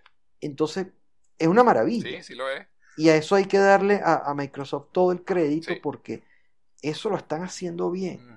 Y lo está. Entonces, ah, ah, Sí. resulta, ah, no tienes tal juego del Xbox original porque me, bueno, ya han pasado 20 años, ya, ya, debe, ya, ya eso no lo vas a conseguir sin usado. Y no consigues el disco. Bueno, ¿qué te parece? Si el juego es lo suficientemente popular, está disponible en digital en la tienda. Mm, Y lo puedes bajar y jugar. Y lo puedes y pagar. pagar y comprar. comprar. Que no vende miles de copias, no importa, pero a Microsoft no le no, no, no, en, en- en- en sus kilómetros de servidores el, en el norte de Siberia. Hay un servidorcito, un rack, donde ellos le dedicaron, deja esto para guardar estos jueguitos viejos. claro. No importa. Una- de vez en cuando llega alguien, ay, yo lo quiero jugar porque le dio nostalgia, o porque se lo recomendaron, o porque X. Pero ahí está, Así y es. ellos están haciendo un buen trabajo de respaldo del, del- de, la, del, del- de su legado, de sus juegos, Así es. de sus juegos de Sí, ma- ma- Microsoft te da la garantía de que no vas a no perder. vas a perder. Entonces Sony viene y te tira esta cagada. Sí, Entonces- esa es la palabra, es una cagada. No, no solamente Ojo, Sony nunca. Y, y Nintendo Sí. también. Sí, no, a eso también iba, pero tengo que darle, tengo que darle duro a Sony porque la noticia viene fresca a raíz de esto. Entonces, ¿tú sabes cuántos juegos hay de PSP buenísimos? ¿Cuántos hay? Muchísimo, hay Unos muchísimo. Este, eh, yo, yo, a mí me gustó mucho Resistance Retribution en, en el PSP, este, pero lamentándolo mucho, ese juego lo, te- lo tenía en, en el disquito ese del, del, del, del PSP que era el UMD, Ajá. que no lo puedo instalar en el Vita. Bueno, pero ese juego existe en versión digital que lo puedo bajar al Vita. Ahora tengo que comprarlo corriendo, Exacto. porque si no, no lo voy a poder jugar más nunca. Así es. A menos que consiga un PSP usado y me instale el disquito. Sí. O sea, ¿me entiendes? ¿Ves, lo, ves lo complicado? Oh, bueno. Entonces, que tú dices, bueno, pero ellos quieren aprovecharse de eso para ellos tener el control de esa vaina y poder cobrar por cada vez que quieren sacar algo nostálgico. ¿Para qué? Para que, para que saquen otra cagada como el PSP, como el PlayStation One Classic Mini, que fue un culazo. Terrible, terrible. No, y sin ir, O sea, muy- y sin ir muy sacas lejos. esa vaina. Sin ir muy lejos. Montar, sacas- hacer una cagada como el remaster de, Play- de Silent Hill que salió para Play 3. Sí. Chamo, sí, que qué triste fue O sea, eso. Silent tres. Hill 2 y 3. La Silent Hill Eso. Collection. Silent Hill Collection, Collection, Exacto, entre porque no está, comillas. no está el para 1. Play 3, Para que nada empezar más por ahí. trajo dos de los cuatro juegos. y que de paso lo reta Europan. ¡Qué mierda! Pero, ¡Lo ¿por qué haces ¡Lo eso? odio! Entonces, ¿qué?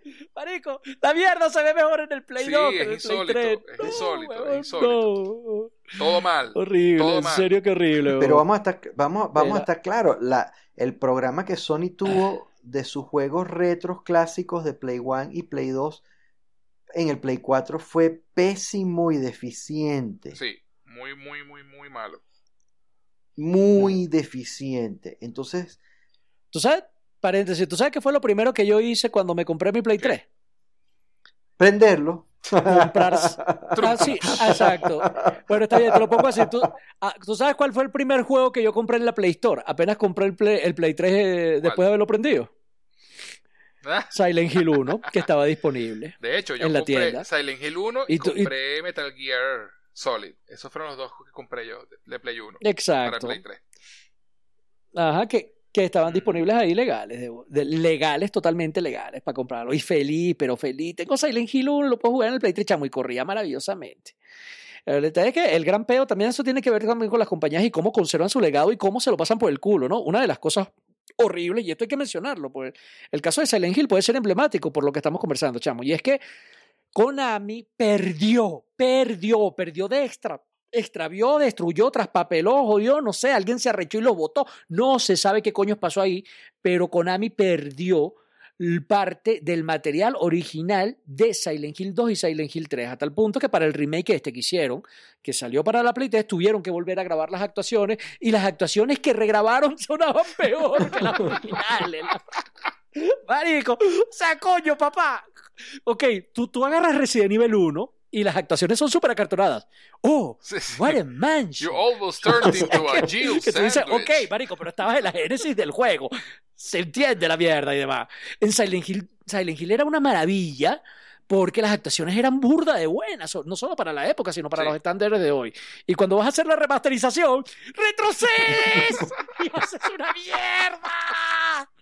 Y tú dices, mamá huevo, no. Todo mal. O sea, Insisto, si perdiste lo mal. original y lo vas a regrabar, haz lo mejor, no peor, pero bueno. O sea, es cuando te das cuenta de que ciertas empresas se pasan por el forro del culo. No les importa. no les importa, no les No les importa. importa. O sea, fuck Konami en ese sentido. Konami fue maravillosa Fue. para el mundo de los fue. videojuegos e hizo un aporte increíble y en serio fue tremenda empresa, pero coño, qué manera de cagarla después. O sea, es una cuestión, no sé, a mí me recuerda como, no sé, y, y voy a hacer una comparación súper burda. Vanilla Ice.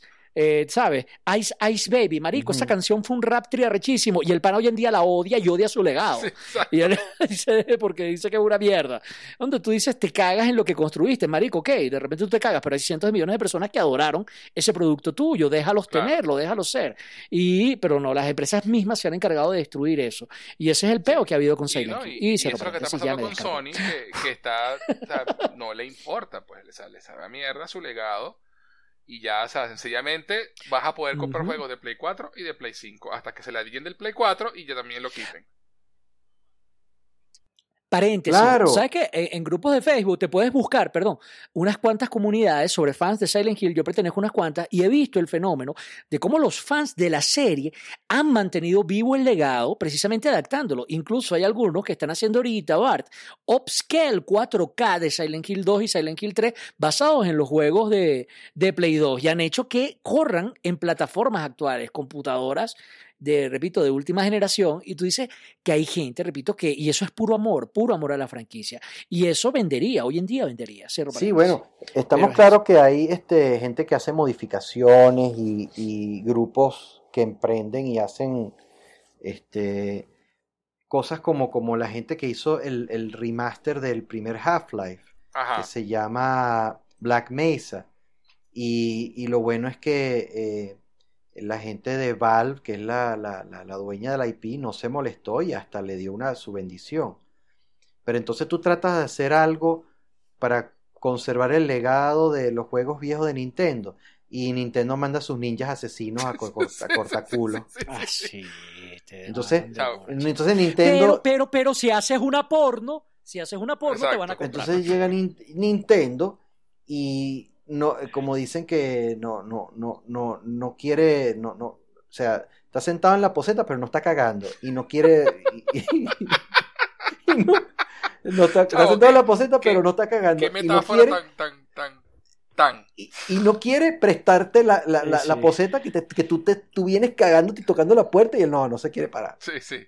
Eso es lo que está haciendo No, Nintendo. lo siento. Entonces Nintendo quiere sacar menos, cuando le da la gana cosas como como como como Super Ma- como Super Mario 3D All ahorita, Stars que ahorita ya ya ya salió ya lo ya lo eliminaron lo elimi por, ok sacaste una versión limitada en físico pero ¿por qué lo eliminas de la tienda en digital? no porque quiere crear esa escasez para que el juego sea tú sabes lo más Exclusivo. lo más ex- exclusivo entonces ya tú ves en eBay que los que, que revendedores están vendiendo el cartucho de, de- del 3D All Star en mil dólares ¿No? Y, y, y de paso, y de paso la, Ah, la- la- ah, la- eh, también lo que pasó con la primera eso, mini, exacto. así. Con solamente ah bueno las como, mini como un cash, como un cash si, si yo no saco la mini Exacto. no juegas No. Y Ajá. y es- no es- los juegos Ojo, bien. y cuando y la saco, cash- la, y sa- al fin- la saco súper escasa, se agota en y al 24 final es un horas y te grab, porque al final de cuentas este, están cobrando 60 dólares por un juego que ni siquiera es un remaster, sino un port. Y lo ponen Es un port. ni siquiera es un remaster, es un port, lo estás cobrando a full price y de paso con tiempo limitado y lo sacas de la tienda digital. O sea, fuck you. Exacto, y lo mismo con los mini. sea, Entonces, menos mal que Nintendo sacó los, los, los contenidos que están en, lo- en los dos minis, en el del NES y el Super NES, y están disponibles en el Switch de forma digital. O sea, tú puedes tener los dos, el mini, el mini, eh, pero tienes que comprar la, la, la suscripción anual, que es barata, es 20 dólares, pero tienes abierto todos esos, los clásicos. Por lo menos. Está bien, al menos hace- hacen... Pero hay otra gran cantidad de juegos que quizás no sean los más populares, no todo tiene que ser Mario y Zelda, Exacto. que mucha gente quisiera jugar, que también son de ellos, no, neces- no necesariamente eh, eh, es un, un juego tercero, porque también involucran licencias y, y vainas, porque bueno, eh, Bionic Commando fue un buen juego en el, en el, en el NES. Sí. Sí, pero, pero Bionic. Commando es de Capcom y Capcom no te lo va a permitir, ok. Pero un juego de Nintendo debería estar ahí disponible siempre Claro. ya que tienes la tecnología y la facilidad de correrlos emulados en el, en el Switch. Entonces, ¿por qué creas esa, esa falsa limitación? ¿Por qué creas esa, eso de que los voy a sacar por tiempo limitado y, y lo- y los elimino? O sea, no, no, no, no, no, no tiene sentido, estás cagándola, Sí. es, es tu legado, manténlo vivo. sí. Hay gente que siempre lo va a querer comprar. Coño. ¿no? Y, y, la idea, y la idea absurda de que entonces eh, no, va, no va a haber en las nuevas generaciones gente interesada en, en jugar estos juegos retro. Claro que sí. Claro que va, claro que Claro siempre que lo va sí. a haber, siempre lo va a haber. Siempre lo va a haber. Claro que sí. Siempre lo va a ver, eh, tienes razón. Sí. No todo el mundo, ok, que tienes Mario Odyssey, es lo más 3D avanzado, bonito. Pero mira, tú sabes que el primer Mario y el, y- los primeros tres Mario son, son excelentes y tienen buen reto y son buenos niveles. No se verá- no tendrán ese a- acabado 3D digital como el último, pero coño, es un buen juego. Exactamente. Es un buen juego. ¿Me esa- entiendes? esa Es un buen frase. juego. Sí. Entonces, ¿qué pasa? Este, que, que que estamos condenados a ver sobre todo de cara a esta nueva era digital, porque una de las cosas con las que uno se, se bandeaba es que, bueno, había una versión física, mientras existan consolas funcionando y mercado de este retro, se compran los juegos usados, se mantiene ese legado vivo. O sea, hay- al menos hay una forma. Pero, ay, si ahora todo se va a convertir en digital y ellos tienen el control digital de todo, servidores. Así es. Entonces, ¿qué pasa cuando lleguen un día y dicen, entonces, Ghost of Tsushima, cuando salga el PlayStation 6 o el 5, no, ese lo vamos a eliminar de la tienda porque vamos a hacer la tienda del Play 4 Exactamente. y ya. Entonces, ¿qué coño? Pero ese fue un juego buenísimo. Fue hasta apadronado por, por, por la misma cultura de la isla, Tsushima. Eh, Japón lo, lo, lo, lo, veneró como, como, como, como una gran vaina.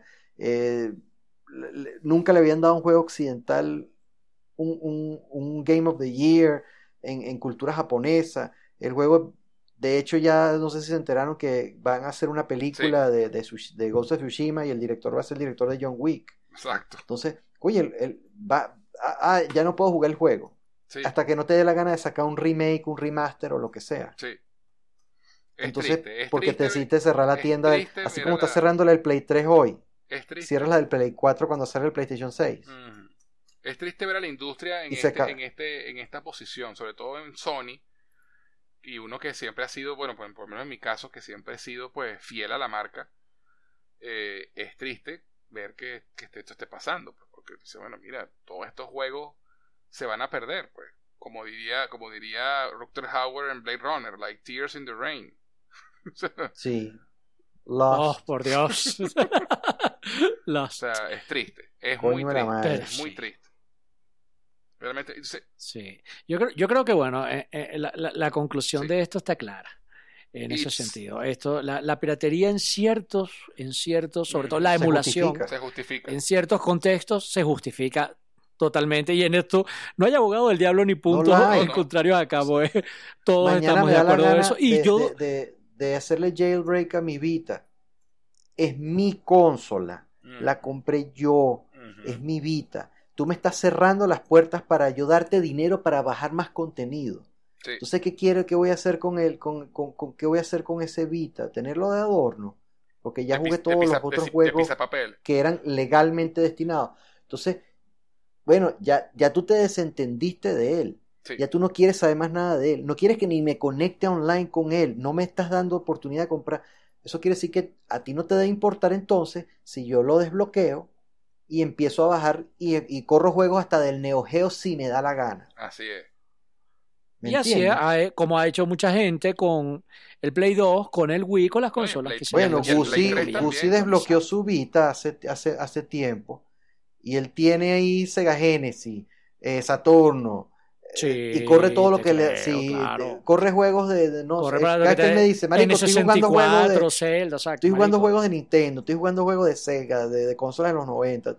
Estoy- mi- marico, tengo el del Neo Geo, ten, TurboGrafx. Paréntesis, y que también es un detalle que te iba a comentar rapidito, este, que, que vale. El Vita es ideal para eso, por el tamaño de la pantalla, chamo, y también por ese tipo de juegos. Tú sabes que yo, yo, yo me compré el Sega Genesis Mini, intenté, y lo jugaba en el de 32 pulgadas feliz de vez en cuando, chamo, intenté jugar en, el, en, el- en la pantalla de 55 pulgadas, ojo, y es una consola adaptada, salida HDMI, para que la vaina se vea de pinga, ¿no? Claro, Pero, pero, el peor es que esos juegos no fueron diseñados No, para pantallas de no, 55 no, pulgadas, esos son marico. juegos de resolución Y de real- VHS, weón, de Sí, 360 sí, sí, sí. Exacto. y Y, y es el punto cuando tú te das cuenta que la adaptación de esos juegos, pues, también para esas pantallas gigantescas, no funciona. Yo decía, marico, no puedo jugar Sonic en esta mierda tan gigante. O sea, porque no, weón. Todo es demasiado Sí. grande. Y, pero en el de 32 pulgadas funciona muy de pinga. En un Vita funciona muy de pinga. Y es cuando tú dices, coño, eh, existe un porqué, ¿no? Ojo, y, y tú que lo sabes, ustedes que visitaron mi, mi apartamentico eh, ahí en Caracas, ¿sabes? Yo tengo un televisor culón. ¿Por qué, coño? ¿Por qué el televisor ideal para jugar esa consola vieja que yo Para amo y que yo tengo? Claro. Sí, es que tú haces como mucha gente. Tú tenías, tú- o sea, tú tenías tu Play 4 con tu televisor plano en la sala, que es el, eh, eh, es el, vamos a decirle, el estándar, el status quo actual, ¿verdad? Exacto. Pero tú tenías un, un santuario reto, retro Esa es en la otro palabra, cuarto, un santuario con- retro, porque esa era, la, ¿verdad? ver- esa era la verdad. Sí, A mí me gustó ver eso, que tú Ah. tenías un, en un cuarto aparte, 29 pulgadas. un televisor de tubo de rayos catódicos cuadrado y tenías un, un switch para, co- para porque ese televisor no tenía para, para, para, para pasar de tantas consolas y tenías un Play 2, un Play 1, un 64 y un Dreamcast. Y un Dreamcast. Entonces, claro, exacto, entonces Ah, así. Bueno, eh, ca- cambia el Play Ese- 1 por el Sega Genesis. Exacto. Exacto. por el Ah, y Play tienes 1 un Sega- tengo, Pero y tienes sí. un Sega Genesis. Entonces tienes todas esas consolas porque es un, eh, es un eso, eso lo hace mucha gente con sus consolas retro. Así es. Coño, sí, porque ese televisor de tubo es donde se ve bien, marico. Yo conectaba esa ve bien, vaina porque al televisor actual y tú dices, no se para ve eso. bien, marico. No se Así ve es. Esas bien. consolas están diseñadas para ese tipo de Se- se- pantalla. por eso y muchas cosas más, yo tengo un emulador de Play 1 y de Play 2 en mi computadora. Esas pantallitas. Yo eh, tengo eh, emuladores de, pero bueno. de juegos y de, de, PC y de viejos en- Nintendo y de Super. Nintendo y de 64 Mira, y, y de le- Neo Geo. Tengo todos esos emuladores, los tengo en mi computadora. Lo voy a decir de la manera más rápida posible, Bart. Eh, Así con todos los argumentos que yo te dije para que vieras Silicon Valley, tú sabes que, que, que te bombardeé y nos llevas a Monte Splash. Bueno, imagina eso con esto. OpenEMU para Mac. El mejor emulador para Mac. Búsquenlo. Open Mándamelo Emu. por, por el- mándalo al grupo. Eso.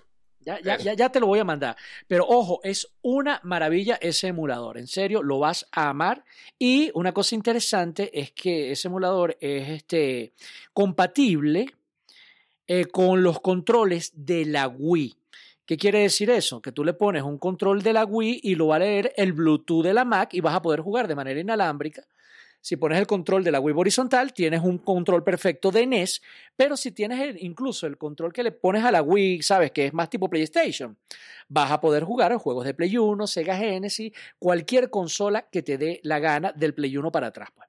OpenEMU. Y de manera Bluetooth. Yo juego, yo conecto a veces mi, mi, mi laptop con el OpenEMU al televisor grande y juego juegos de Play 1 ahí feliz con ese emulador, ¿viste?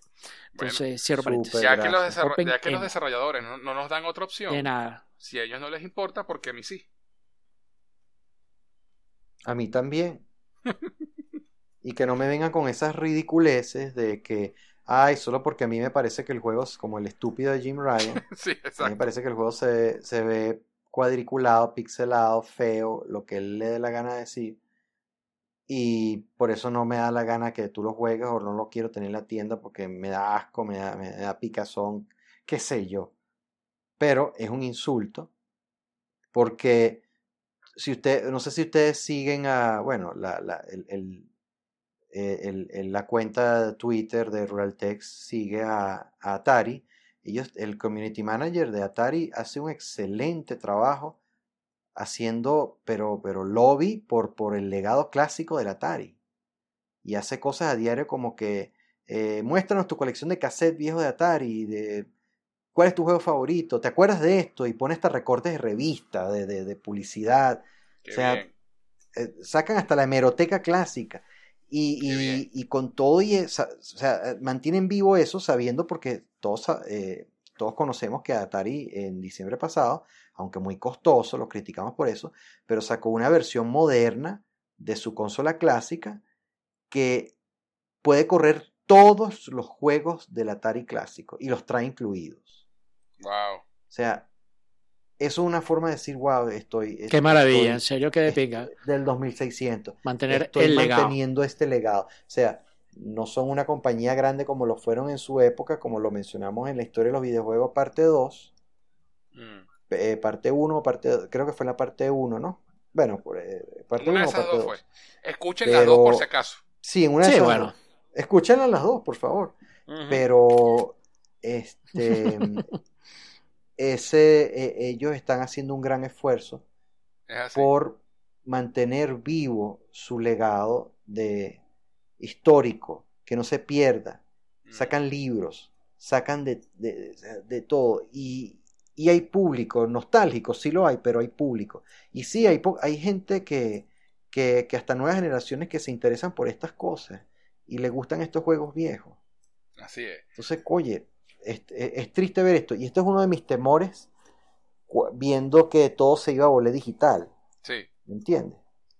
Que a, que a pesar de que tú pagaste Entonces, bueno, por eso, eh, eh, eh. al final no es realmente tuyo, entonces. Porque cierran el servidor y Claro, porque ellos lo dicen como que es una licencia que te están dando para que... Pero, eh, sin embargo, mira, licencia o no licencia,